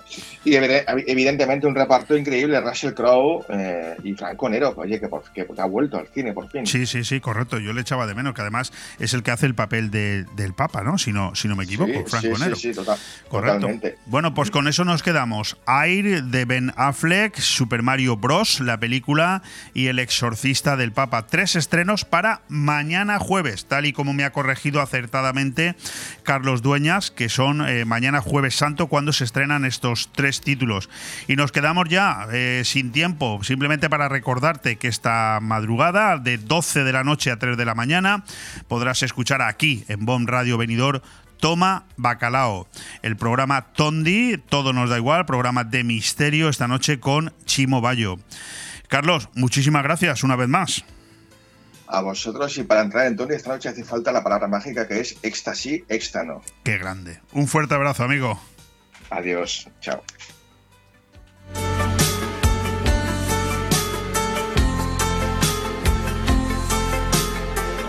Bon Radio. Nos gusta que te guste. Necesito hablar contigo. Tengo que contarte algo. Tenemos que hablar. Sea lo que sea, díselo en Restaurante Juan Abril, porque no hay otro sitio igual donde todo sabe y sienta mejor, como nuestros arroces, carnes y pescados frescos de la bahía. Restaurante Juan Abril, Paséis del Mediterráneo 14, Altea. Reservas al 96 584 37 22. Restaurante Juan Abril, la cocina española de siempre, donde todo te va a saber mucho mejor.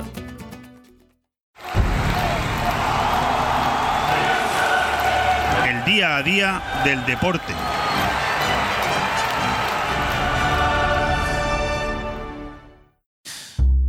Bueno, pues vamos a aprovechar estos minutitos que nos hemos encontrado antes de ir al programa Vive el Comercio de tu ciudad con ese resumen deportivo que por supuesto tiene como referencia fundamental la primera de las semifinales de la Copa del Rey que se jugó anoche con una sorpresa, si cabe, ¿no? Y es que Osasuna nunca se rinde.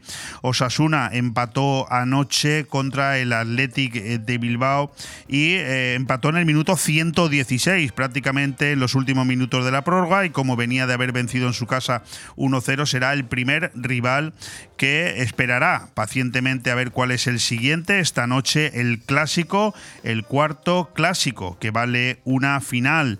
Barcelona y Real Madrid se enfrentan esta noche en el Camp Nou con la ligera ventaja que los Blaugrana arañaron en el Bernabéu. Las bajas sensibles de los catalanes marcan un enfrentamiento trascendente para los dos eternos rivales. Será en el Spotify Camp Nou esta noche a partir de las 9 de la noche. Por lo tanto, si nos estás escuchando en redifusión, prácticamente ese partido de fútbol estará finalizando y veremos por tanto cuál es el enfrentamiento final. Osasuna y Real Madrid o Barcelona para esa final de la Copa del Rey que se jugará el mes que viene en Sevilla. Siguiendo también con esta final, eh, con esta semifinal de esta noche, una noticia que nos afecta mucho a los que vivimos aquí en Benidorm y la comarca, y es que Martínez Munuera será nuestro árbitro, nuestro árbitro de aquí de Benidorm, será quien eh, arbitre esta noche esta segunda semifinal entre el Barça y el Real Madrid. Y hoy hemos conocido que Martínez Munuera está considerado por la FIFA como uno de los tres mejores colegiados del mundo en las labores de video, video, arbitraje. Mucha suerte a nuestro árbitro de aquí esta noche en, esa, en ese importante partido, en ese clásico que además tiene a su hermano en uno de los laterales como juez de línea. Termino con el mundo del fútbol con dos noticias. Una, la que nos habla de los dos nuevos entrenadores de primera división y ya van 11 esta temporada, 11 nuevos entrenadores que cambian de banquillo, lo cual significa que algo no se está haciendo bien, porque 11 entrenadores en una temporada es una completa barbaridad. Y es que Solano ya es el nuevo Mister eh, Vallisoletano. Eh, en sustitución del dimitido Pacheta. Y por otro lado, Luis García, el que fuera jugador mm, perico, se hace cargo precisamente de este equipo a sus 42 años. Estoy más contento que un niño en Reyes, dice el bueno de Luis García que sustituye también a Diego Martínez al frente del español. Y por terminar con el resumen del fútbol, Seguimos hablando del caso Negreira y lo que te rondaré Morena. La UEFA será implacable, busca un proceso rápido en el caso Negreira, no quiere perder el tiempo y que en junio ya haya una decisión sobre la elegibilidad del Barça para estar en la próxima Champions. Hablamos de palabras mayores. Por otro lado, yo creo que hoy en día ya no se habla de otra cosa en España cuando de deporte se trata de la Fórmula 1. Hoy hemos conocido el ambicioso plan de Aston Martin y es que Mike Crack, el jefe de Alonso, confiesa que para Lawrence Stroll, el dueño del equipo, los podios no son suficientes. ¿Quién lo iba a decir esto hace un mes cuando empezaba la competición de la Fórmula 1 y después de Bahrein, Arabia Saudí y Australia tenemos tres podium del bueno de Fernando Alonso. Las tres veces ha quedado tercero. Bueno, ya el equipo avanza mejoras en el coche para Bakú Imola, Montreal y Silverstone. La verdad es que no tendremos Gran Premio de Fórmula 1 hasta finales de este mes, el día 28, creo que son los primeros libres, pero también es cierto que entre ese Gran Premio de final de mes de abril y el mitad de junio serán nada menos que seis grandes premios de Fórmula 1 en tan solo siete semanas. Bueno, eh, yo soy un apasionado de la Fórmula 1 y con esa pasión lo transmito. Seguimos. Nadal y Alcaraz se complican la tierra en tenis. Los dos españoles causan baja en Montecarlos por sus problemas físicos. Mucha suerte a ambos. Por otro lado, y en ciclismo, fíjate, Alejandro Valverde, ¿quién iba a decirlo, no? Que habláramos hoy de él. Pues sí, Alejandro Valverde no sabe vivir sin la bicicleta. Retirado hace seis meses, el murciano competirá este mes en la prueba Gravel con el Movistar en Almería. Eh, bueno, pues muchísima suerte a nuestro gran campeón Alejandro Valverde. Y, terminamos con, eh, la, con el balonmano. Dos noticias de balonmano. La primera que nos habla de, bueno, eh, el campeón de liga virtual ya es el Barça, la decimotercera seguida del Barça se proclama campeón matemáticamente con siete jornadas de antelación. Suma ya 30 títulos de Liga. Por otro lado, una noticia muy, muy, muy importante que nos afecta de manera directa y es que el triunfo anoche del TM Benidorm eh, contra el Freiking Granollers. No olvidemos que el Freiking Granollers es el segundo clasificado de la liga. Nos permite respirar ya con calma, porque el triunfo vale la permanencia del TM Benidorm. El conjunto de la Torre vence al Granollers en un brillante partido con una actuación coral de todo el equipo.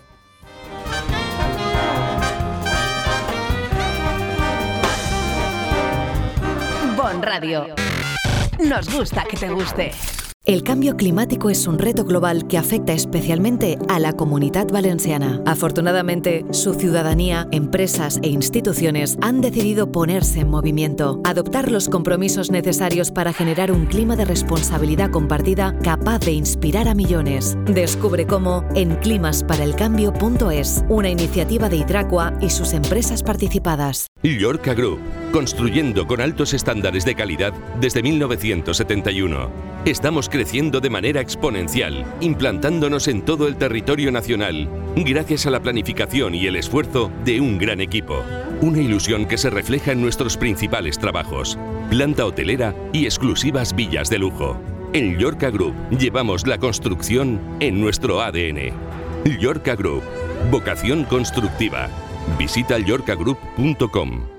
¿Eres de los que disfrutan de la comida? En Restaurante Le Plum combinamos placer y conocimientos.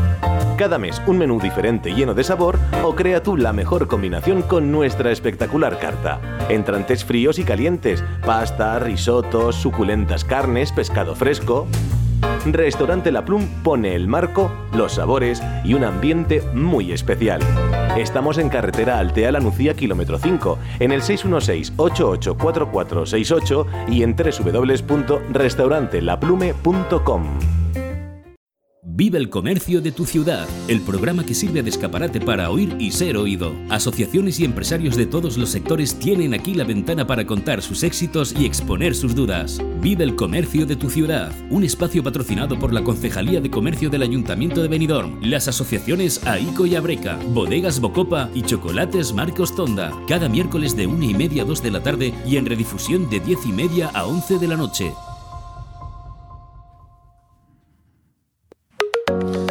Entramos en la recta final de este miércoles 5 de abril. Convive el comercio de tu ciudad y lo hacemos dando punto y final a ese artículo, interesante artículo que te hemos estado desgranando en las últimas semanas, cómo tratar las objeciones en la venta minorista. Te hemos hablado de que las personas no están interesadas en comprar, eh, las personas que no están, perdón, interesadas en comprar no suelen perder el tiempo objetando y que esas objeciones son inevitables, pero no deben verse nunca como una puerta cerrada, sino como una nueva oportunidad. A lo largo de estas semanas hemos ido hablando sobre todo de todos los tipos de objeciones que nos pueden poner nuestros candidatos a cliente, las hemos ido desgranando y para hoy simplemente nos hemos dejado la parte final.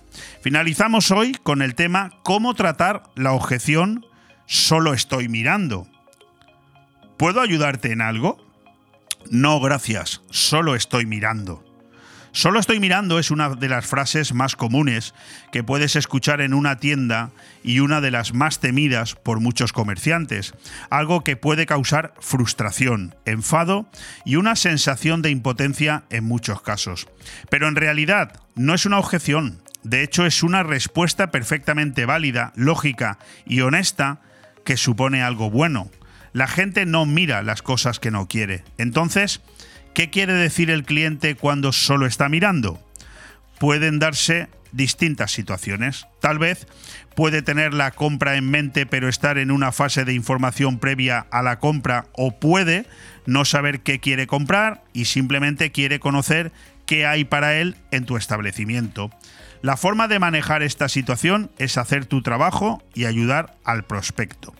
Asume que el cliente puede querer, querer, mirar, fomenta y agradece esa situación porque lo peor que puede ocurrir es que se sienta incómodo y huya de tu negocio. Por tanto, en lugar de preguntar si puedes ayudarlo en algo, una frase demasiado manida para la que todos hemos desarrollado el reflejo de decir no, inicia el contacto de otra forma. Puedes darle la bienvenida a tu tienda, presentarte y preguntar, ¿hay algo que pueda mostrarle o le gustaría echar un vistazo? Esto eh, previene tanto una respuesta defensiva del cliente potencial como una posterior huida del establecimiento. Puedes animar al cliente a mirar y probar lo que quiera y al mismo tiempo sugerir alguna sección especial o informarle de alguna oferta. Ayuda al cliente a dirigirse a las secciones o productos que puedan resultarle más interesantes, conversando sobre sus intereses de una forma natural. Como comerciante vas a tener que enfrentarte a las objeciones como parte natural del proceso de venta, de modo que puedes tomarlo como algo personal y ponerte a la defensiva, culpando a los clientes o aprovecharlas para ofrecer un mejor servicio y una mayor satisfacción del comprador. En el primer caso, ten por seguro que vas a perder la venta y muy probablemente al cliente, algo que también sucederá si no atiendes debidamente sus preocupaciones e intentas evitar las objeciones. De forma que la mejor opción en estos casos será resolver esas objeciones de forma profesional. También puedes utilizar este proceso para atender reclamaciones y quejas. Recuerda siempre que una objeción es una pista para cerrar un proceso de venta que ha quedado incompleto. El secreto es tratar cada objeción desde el punto de vista del cliente, dejando tu propia visión a un lado. Bon Radio. Nos gusta que te guste. ¿Te gusta llegar a tiempo a tu destino? ¿Volver a casa tan cómodo y seguro como si fueras tú mismo el que conduces? Radio Taxi Benidorm el mejor servicio a tu entera disposición. Descárgate nuestra aplicación Pide Taxi para el móvil y solicita un taxi de la manera más fácil. Visita nuestra web radiotaxibenidorm.com. Radio Taxi Benidorm 96 586 2626. Hey tío, tengo hambre. ¿Dónde comemos? A esta hora está casi todo cerrado. Pues solo nos queda ir a comer a algún local de comida rápida. Pero no te has enterado. En Restaurante Vía Parque, cocina abierta todo el día y su menú casero por 9,90 euros. Pues vamos para allá. ¿Dónde está? En Vía Parque, en Benidorm, con fácil aparcamiento. Síguelos en redes sociales. Restaurante Vía Parque, abierto todos los días de lunes a domingo. Seguro que no te arrepentirás. La cámara con esa era sobre la una. Quería picar algo, yo quería comer. Nos pusimos en la barra mano a mano los dos. Ando besándole a tu para repetirlo otra vez. Yo con esto ya he comido. Me voy. ¿Cómo dice? Espérate,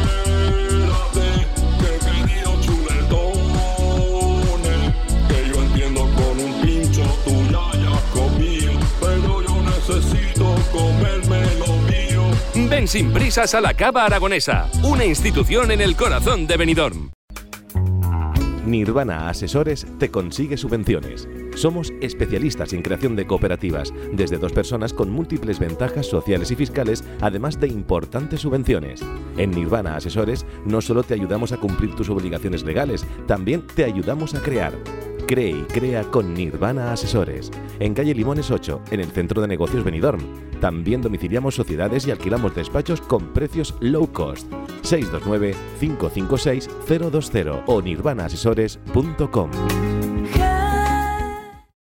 Vive el comercio de tu ciudad, el programa que sirve de escaparate para oír y ser oído. Asociaciones y empresarios de todos los sectores tienen aquí la ventana para contar sus éxitos y exponer sus dudas. Vive el comercio de tu ciudad, un espacio patrocinado por la Concejalía de Comercio del Ayuntamiento de Benidorm, las asociaciones AICO y Abreca, Bodegas Bocopa y Chocolates Marcos Tonda, cada miércoles de una y media a 2 de la tarde y en redifusión de 10 y media a 11 de la noche. Lo prometido es deuda. Os he dicho al inicio del programa que íbamos a cerrar el día de hoy, de este miércoles 5 de abril, en este Vive el Comercio de tu ciudad con alguien que, bueno, hacía tiempo ya ¿eh? que no pasaba por estos micrófonos y si no me equivoco, él me va a corregir ahora, creo que es la primera vez que viene a este estudio, lo cual pues no tiene vergüenza, no tiene vergüenza porque ya tenía que haber venido hace mucho tiempo, además de que es un buen amigo, es el concejal que, bueno, permite, nos posibilita a todos que este programa esté patrocinado por la Concejalía de Comercio del Ayuntamiento de Benidorm, por las asociaciones Abreca y AICO y también por los clientes eh, Bocopa y Chocolate Marcostonda, por lo tanto, agradecidos. Lo cual no quiere decir, él me conoce, que por el hecho de que él sea uno de los patrocinadores yo no le vaya a preguntar todo lo que quiero preguntarle, aunque le aprecio mucho. Querido Lorenzo Martínez, ¿cómo estás? Pues estamos perfectamente. Pues encantados de, como bien dices, eh, la primera vez que vengo aquí, y mis labores del día a día no me lo han permitido y hoy hemos podido hacer un hueco. Luego te, eh, luego te volveré a preguntar por esto, pero fíjate qué pregunta más civilina y más sutil te voy a hacer con todo el cariño del mundo. Y para arrancar, para arrancar. Sí, sí, para arrancar. A partir de junio te podré llamar para que vengas aquí, pero como tertuliano. Bueno, la vida nunca sabe las cosas que te va a deparar. Todo es una posibilidad. Pero como tertuliano te podré llamar, siempre que quiera. Hombre, pues, ah, como siempre has hecho ahora, me has estado llamando también. Ven ustedes que no es fácil arrancar aquí las cosas. ¿eh? Bueno, va- vamos, vamos a empezar. Querido Lorenzo Martínez, eh, a mí me cuesta mucho llamarte así porque en Benidorm te conocemos todos con muchísimo cariño por Chispi. Para mí siempre vas a seguir siendo Chispi, igual que a, a tu amigo Jesús Carrobles, pues que lo llamen así en su familia si quieren. Yo le llamo Chule, Mm. porque en esta emisora mando yo. Es lo único que mando. En mi casa no mando, ¿eh? pero aquí mando un poco. Bueno, dos legislaturas, ocho años. Esto depende de cómo se vea, ¿verdad? Pero es o poco tiempo en política o una eternidad, ¿eh? Depende, ¿verdad? Bueno, la verdad que si- siempre es poco. Siempre es poco, ¿no? Porque, porque aunque lleves ocho años, pues ves ahí un montón de cosas y hay muchos proyectos que, que has arrancado y que siguen en marcha y que esperas que tengan una continuidad y nuevas cosas que te van apareciendo el día a día, porque al final, tan la política como en la vida misma, eh, estamos en continua evolución, ¿no? Entonces, cuando, cuando al final eh, no estás involucrado en lo que es la actividad política del día a día, puedes llegar a pensar, hombre, pues, pues ya llevan aquí esta gente un, montón de años y parece que no hagan nada o que siempre estén haciendo lo mismo. Pues en principio, si, si tienes ese afán y ese servicio, esas ganas de, de- de atender y el servicio público, pues obviamente siempre estás en una evolución constante y lo que te hace es, sobre todo, no encajonarte, no, no encasillarte en una tarea y siempre vas a, evolucionando. Po- Porque para algunas cosas, eh, cuando uno se pone a repasar mentalmente, dices, uff, ocho años, madre mía, qué cantidad de cosas. Pero cuando lo quieres meter todo en un mismo flash mental, dices, la Virgen, qué rápido se han pasado ocho años, ¿no? Sí, sí, sí. Mira, el otro día lo hablaba con unos amigos que decíamos, madre mía, es que han sido ocho años. Han sido ocho años que, llevamos ya en la legislatura y la verdad que de, la corporación como concejal. y la verdad que se han pasado volando, pero la, verdad que han sido apasionantes y bueno, han sido y están siendo, porque desde luego tenemos diferentes proyectos en, la cabeza, tanto yo como concejal de Seguridad Ciudadana, eh, como, como el propio alcalde y los compañeros del Grupo Popular, que yo creo que nos esperan, mm, no, me esperan otros cuatro o ocho años eh, de una evolución constante de la ciudad y, yo creo que van a ser muy apasionantes y con muy buenas noticias. Yo no sé si acaba de lanzar alguna noticia el concejal, pero no, no lo sé. No lo sé. Iré intentando a lo largo de estos minutos eh, son sacar algo. Lo que sí que estoy es muy feliz con mi amigo Tony Pérez, al cual conozco desde que éramos críos, porque sé que solamente quiere estar ocho años en política. Me refiero para jubilarse, ocho años más. Lleva 28 y 8, 36, ¿no? O, amenaza conseguir luego más. Pues mira, yo te, yo te voy a decir una cosa, Leo. Eh, aquellos que lo conocemos, que tú lo conoces también, igual que yo, o aquellos que hemos tenido la oportunidad no solo de conocerlo, sino de trabajar con él, eh, yo creo que nos hacen falta muchos Tony Pérez. Estoy totalmente de acuerdo contigo. Nos hacen falta en la vida política. Totalmente. eh, nos hacen falta muchos Tony Pérez, ¿no? porque es, un- es una persona que se desvive por su pueblo, que se desvive por su trabajo, o sea, por encima del interés propio eh, a nivel particular siempre está el interés general. Y es una persona con que todo lo que hace eh, lo hace siempre por el, por el bien de, de- de su ciudad y esa capacidad de, de sacrificio que tiene por estar siempre, por estar siempre bien, por estar siempre atendiendo a todo el mundo, pues yo creo que hay muy pocos políticos que tienen esa capacidad. Yo personalmente, ya te digo que no la tengo.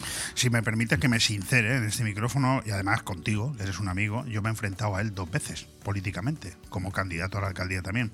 En esta ocasión no me voy a presentar, a pesar de que he tenido diferentes posibilidades y ofertas y siempre he contestado lo mismo. Enfrentarse hoy a Tony Pérez es ir en contra de los intereses de mi pueblo. Hay gente que no lo quiere entender, pero yo lo veo así y yo sí lo puedo decir porque me he enfrentado dos veces a él. En este momento yo creo que es muy difícil que Benidorm funcione mejor. No digo que imposible, pero digo muy difícil. Por lo tanto, esa es mi opinión y ahí lo dejo. Sí, no te equivocas en nada. Ostentaste playas en tu primera legislatura y ahora llevas comercio y siempre has, has, eh, llevado seguridad ciudadana. ¿Cuál, cuál es el balance que haces de, de cada gestión? Han sido dos legislaturas muy, muy distintas, ¿verdad? Pues yo creo que, no sé, si nos ponemos a hacer un, un balance, pues que no sé cómo... Necesitamos otro programa, No, ¿no? sé cómo, no sé cómo explicarte, porque la verdad que la primera legislatura, independientemente que yo conozco mucho la administración pública, porque llevo ya 27 años como, como funcionario en la casa, ¿no? menos estos 8 años, pero la suma total en la administración llevo cerca de 27 años, con lo cual lo conozco.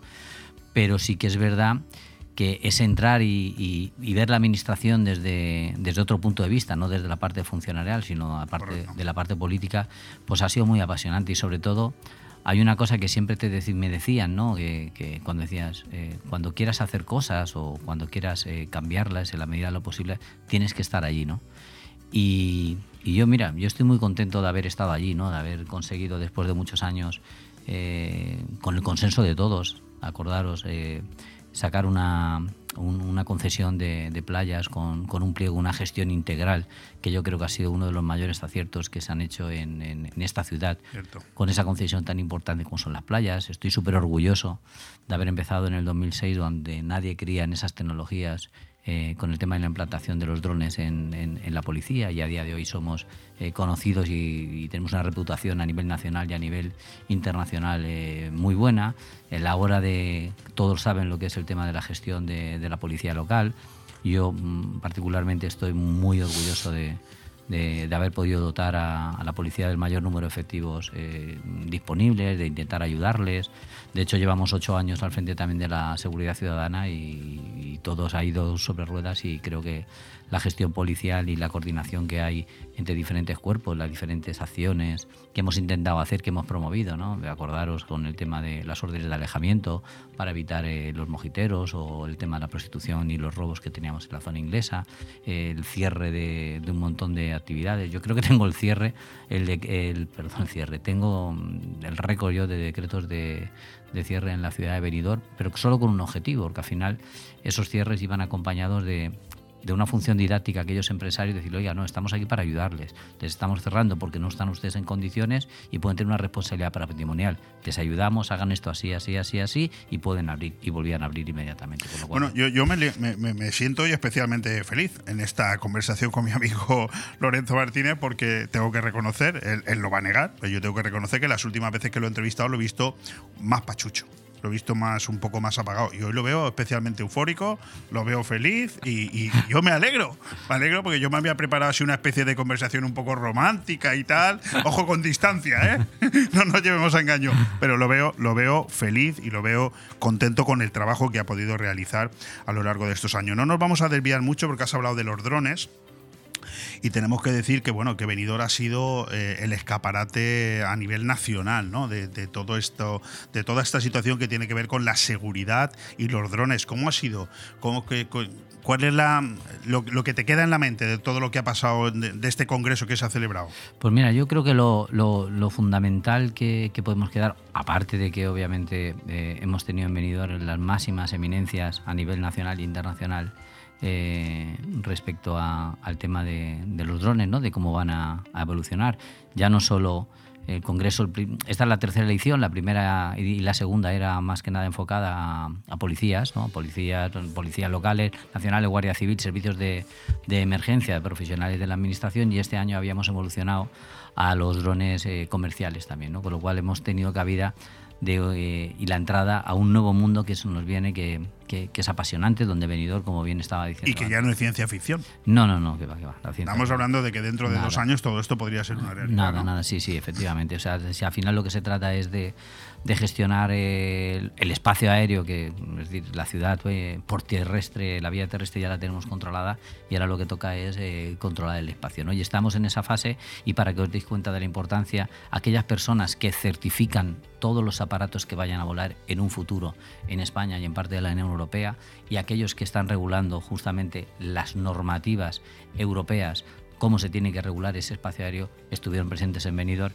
y lo que dijeron era que estaban fascinados con nuestra ciudad, que estaban fascinados con la preparación que tenían nuestros agentes, con el trato que se le había dado desde el gobierno municipal y que Benidorm estaba en una posición increíblemente buena para, para tener un futuro muy, muy esperanzador en esto, que también va a traer un mercado importante de, de negocios a la ciudad. De hecho, hay que decir que la Unión Europea trabaja ya en los corredores seguros por los que deberán volar las aeronaves no tripuladas de los cuerpos de seguridad de mercancías y de pasajeros. Y creo que el concejal tiene el reto de la creación de una ordenanza municipal, ¿no? En este sentido.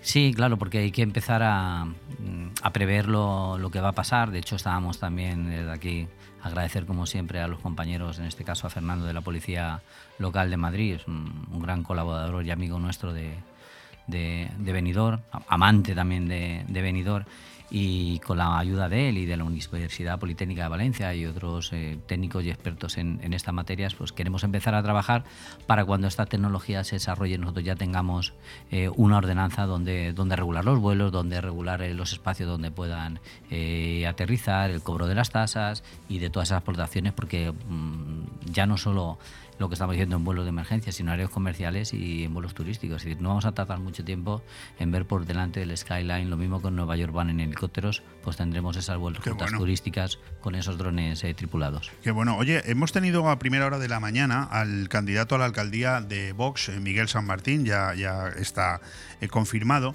y nos ha presentado un gráfico que nos ha sorprendido. Dice que, por terminar esta, esta parte de la, de la seguridad ciudadana, eh, que Benidorm, en comparación con otras ciudades, mm, por cada mil habitantes es la segunda de toda España que más mm, infracciones penales tiene. A mí, a mí me ha sorprendido este dato. ¿Esto es cierto? No, no, bueno, a ver, como cierto es, pero los datos cuando hay que darlos no hay que darlos sesgados o por lo menos hay que ir más allá de, de una simple gráfica o unos simples números, ¿no? Es decir, los datos que trasladan, de hecho, lo llevamos diciendo desde hace muchísimo tiempo, el Ministerio de Interior a la hora de sacar esas estadísticas es sobre el censo de la ciudad, ¿eh?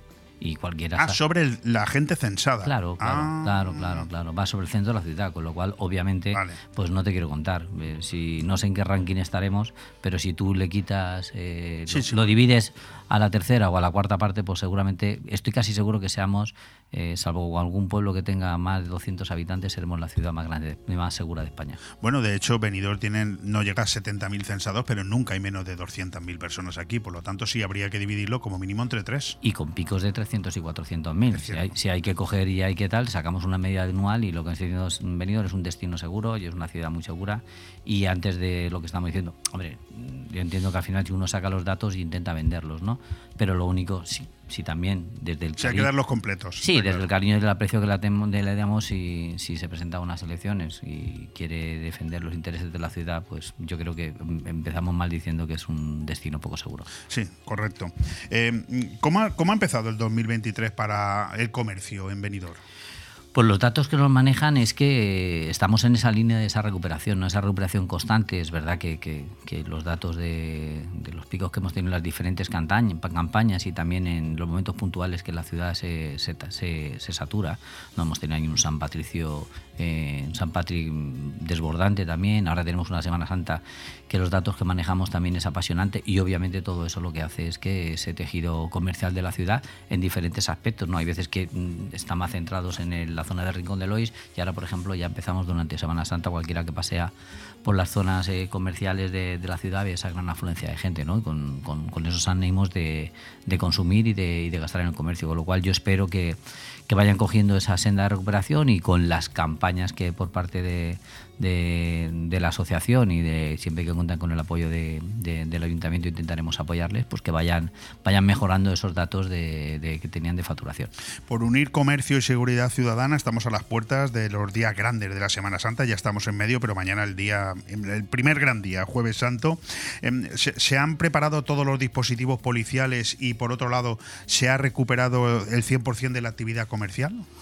Sí, los dispositivos eh, policiales los tenemos a, a tope, es decir, ahora mismo acaban de terminar eh, la primera onada de, de agentes que se habían ido a formarse al IBASPE, eh, ya, los, ya los tenemos desde el día 27 aquí, tenemos previsto muchos servicios extraordinarios de servicios de bolsa para cubrir sobre todo las zonas de, de mayor afluencia de, de personas, como pudieran ser eh, las playas y también con una coordinación eh, yo creo que fantástica que tenemos que lo llevamos demostrando durante mucho tiempo con el con nuestro comisario de, Policía Nacional y con ese cuerpo y yo creo que, la gente que bueno ya lo está viendo ¿no? que cualquiera que va patrullando eh, digo patrullando andando por, por la ciudad va viendo que tenemos una presencia policial muy importante y muchos controles en muchas zonas de la ciudad ¿Avanza o sigue siendo una leyenda urbana lo de la construcción y el desarrollo del polígono industrial y el centro comercial? Bueno, para desgracias de otros, avanza, avanza. No han hecho más que ponernos eh, palos en las ruedas eh, e intentando eh, que no que desistiéramos de, esa- de ese sueño que tiene la, la corporación municipal y el gobierno de la ciudad. Yo creo que todos los ciudadanos de tener nuestro propio centro comercial, ¿no? Prueba de ello es que al final donde todo el mundo les ayudan de todas las administraciones para poder hacer ciertos ti- tipos de infraestructuras, como puedan ser la, la red viaria, pues a Benidorm, como, como nos quieren tanto en otros sitios, pues nos toca pagar nosotros. Y cuando digo pasa a pagar nosotros, decimos de todos los ciudadanos de Benidorm con, con nuestros impuestos, ¿no? Pero bueno, yo creo que es una obra lo suficientemente importante la ejecución de esa, de esa rotonda para que puedan tener vía verde, vía verde, vía libre el, el centro comercial y vamos a apostar a, por ella y lo trabajaremos. Eh, sigue siendo un problema el tema de la movilidad para el comercio de la ciudad, aunque yo creo que el gobierno municipal ya mm, lo ha intentado explicar de todas las maneras posibles. Es imposible hoy en día aparcar en la puerta de un negocio y hay que mentalizarse de eso, pero, pero sigue siendo una queja. Eh, no sé si esto tiene solución o es simplemente una cuestión de cultura. Yo creo que es, eh, yo creo que un 50%, eh, una cosa, un 50% tiene la cultura y un 50% las soluciones, ¿no? Yo creo que el 50% de las soluciones ya las está poniendo el gobierno municipal con la gestión directa del, del parking de, de, Ara del ayuntamiento, la apertura de, de 375, casi 400 plazas en, en la playa de Poniente, en el nuevo parking al lado de las instalaciones del ODTM, eh, también toda la gestión de los parking disuasorios y falta la otra parte, como estamos diciendo, de ese 50% de esa cultura de que ciudad, Benidorm es una ciudad súper cómoda, es muy bonita eh, y que si queremos potenciar ese comercio que la gente que entra a comprar, no hay nada mejor que la gente pase. Y si va paseando y uno tiene buenos escaparates y tiene buenos productos, que no le quepa la menor duda, que esa gente que viene a pasear, pues seguramente entra a comprar. ¿Se, ha quedado venidor esperando el bono consumo ahora en marzo? ¿O, es que no habéis llegado a tiempo? ¿O, o era, o, o era una promesa que realmente no existía? O...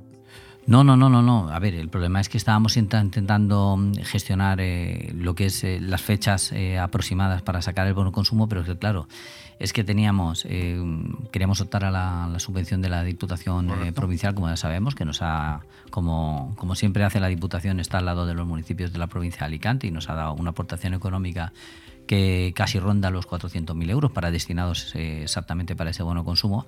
Pero claro, entre que gestionábamos la, eh, el tema del concurso, eh, teníamos la, la campaña de los enamorados, el Día del Padre, la Semana Santa, no encontrábamos las, las fechas exactas donde hacerlo. Y obviamente todos saben ustedes que cuando estamos en un periodo electoral, pues alguien si hacemos esa campaña pues nos puede estar acusando de hacer, de hacer cosas ahora que no no, se es puede nuestra hacer. petición. Eso- cual- está claro. Con lo cual, pero no, que no, la gente que esté tranquila, que, que- que habrá dotación presupuestaria para poder hacer el Mire el reloj, me quedan 45 segundos. ¿Se presenta usted de nuevo en la lista electoral del Partido Popular? Mira, las personas aquí no son importantes para presentarse en una lista. Lo estaba diciendo al inicio de la entrevista. Aquí lo importante al final es eh, esa persona que tiene clara el proyecto. ¿no? El proyecto del Partido Popular en Meridor es Antonio Pérez Pérez. Él tendrá a su lado el mejor equipo que él eh, crea eh, oportuno y aquellos que estén tirarán del carro y aquellos que no estén también tirarán del carro porque estoy totalmente convencido que Tori Pérez es lo mejor para Meridor. Pues con eso nos quedamos. Yo no me he enterado de nada. ¿Usted se ha enterado de algo? No sé lo que ha querido decir. Entonces lo estoy haciendo bien. Lo está haciendo muy bien. Es un fantástico árbitro como Martínez Munuera, nuestro árbitro que esta noche Hombre. pita el Barça Madrid. Bueno, muchísimas gracias a Miguel San Martín, candidato a la alcaldía de Vox. Muchísimas gracias al concejal de Seguridad Ciudadana Lorenzo Martínez. También a Carlos Botella de Camping Fons del Algar y al director de cine Carlos Dueñas. Mañana aquí a la misma hora. Un abrazo.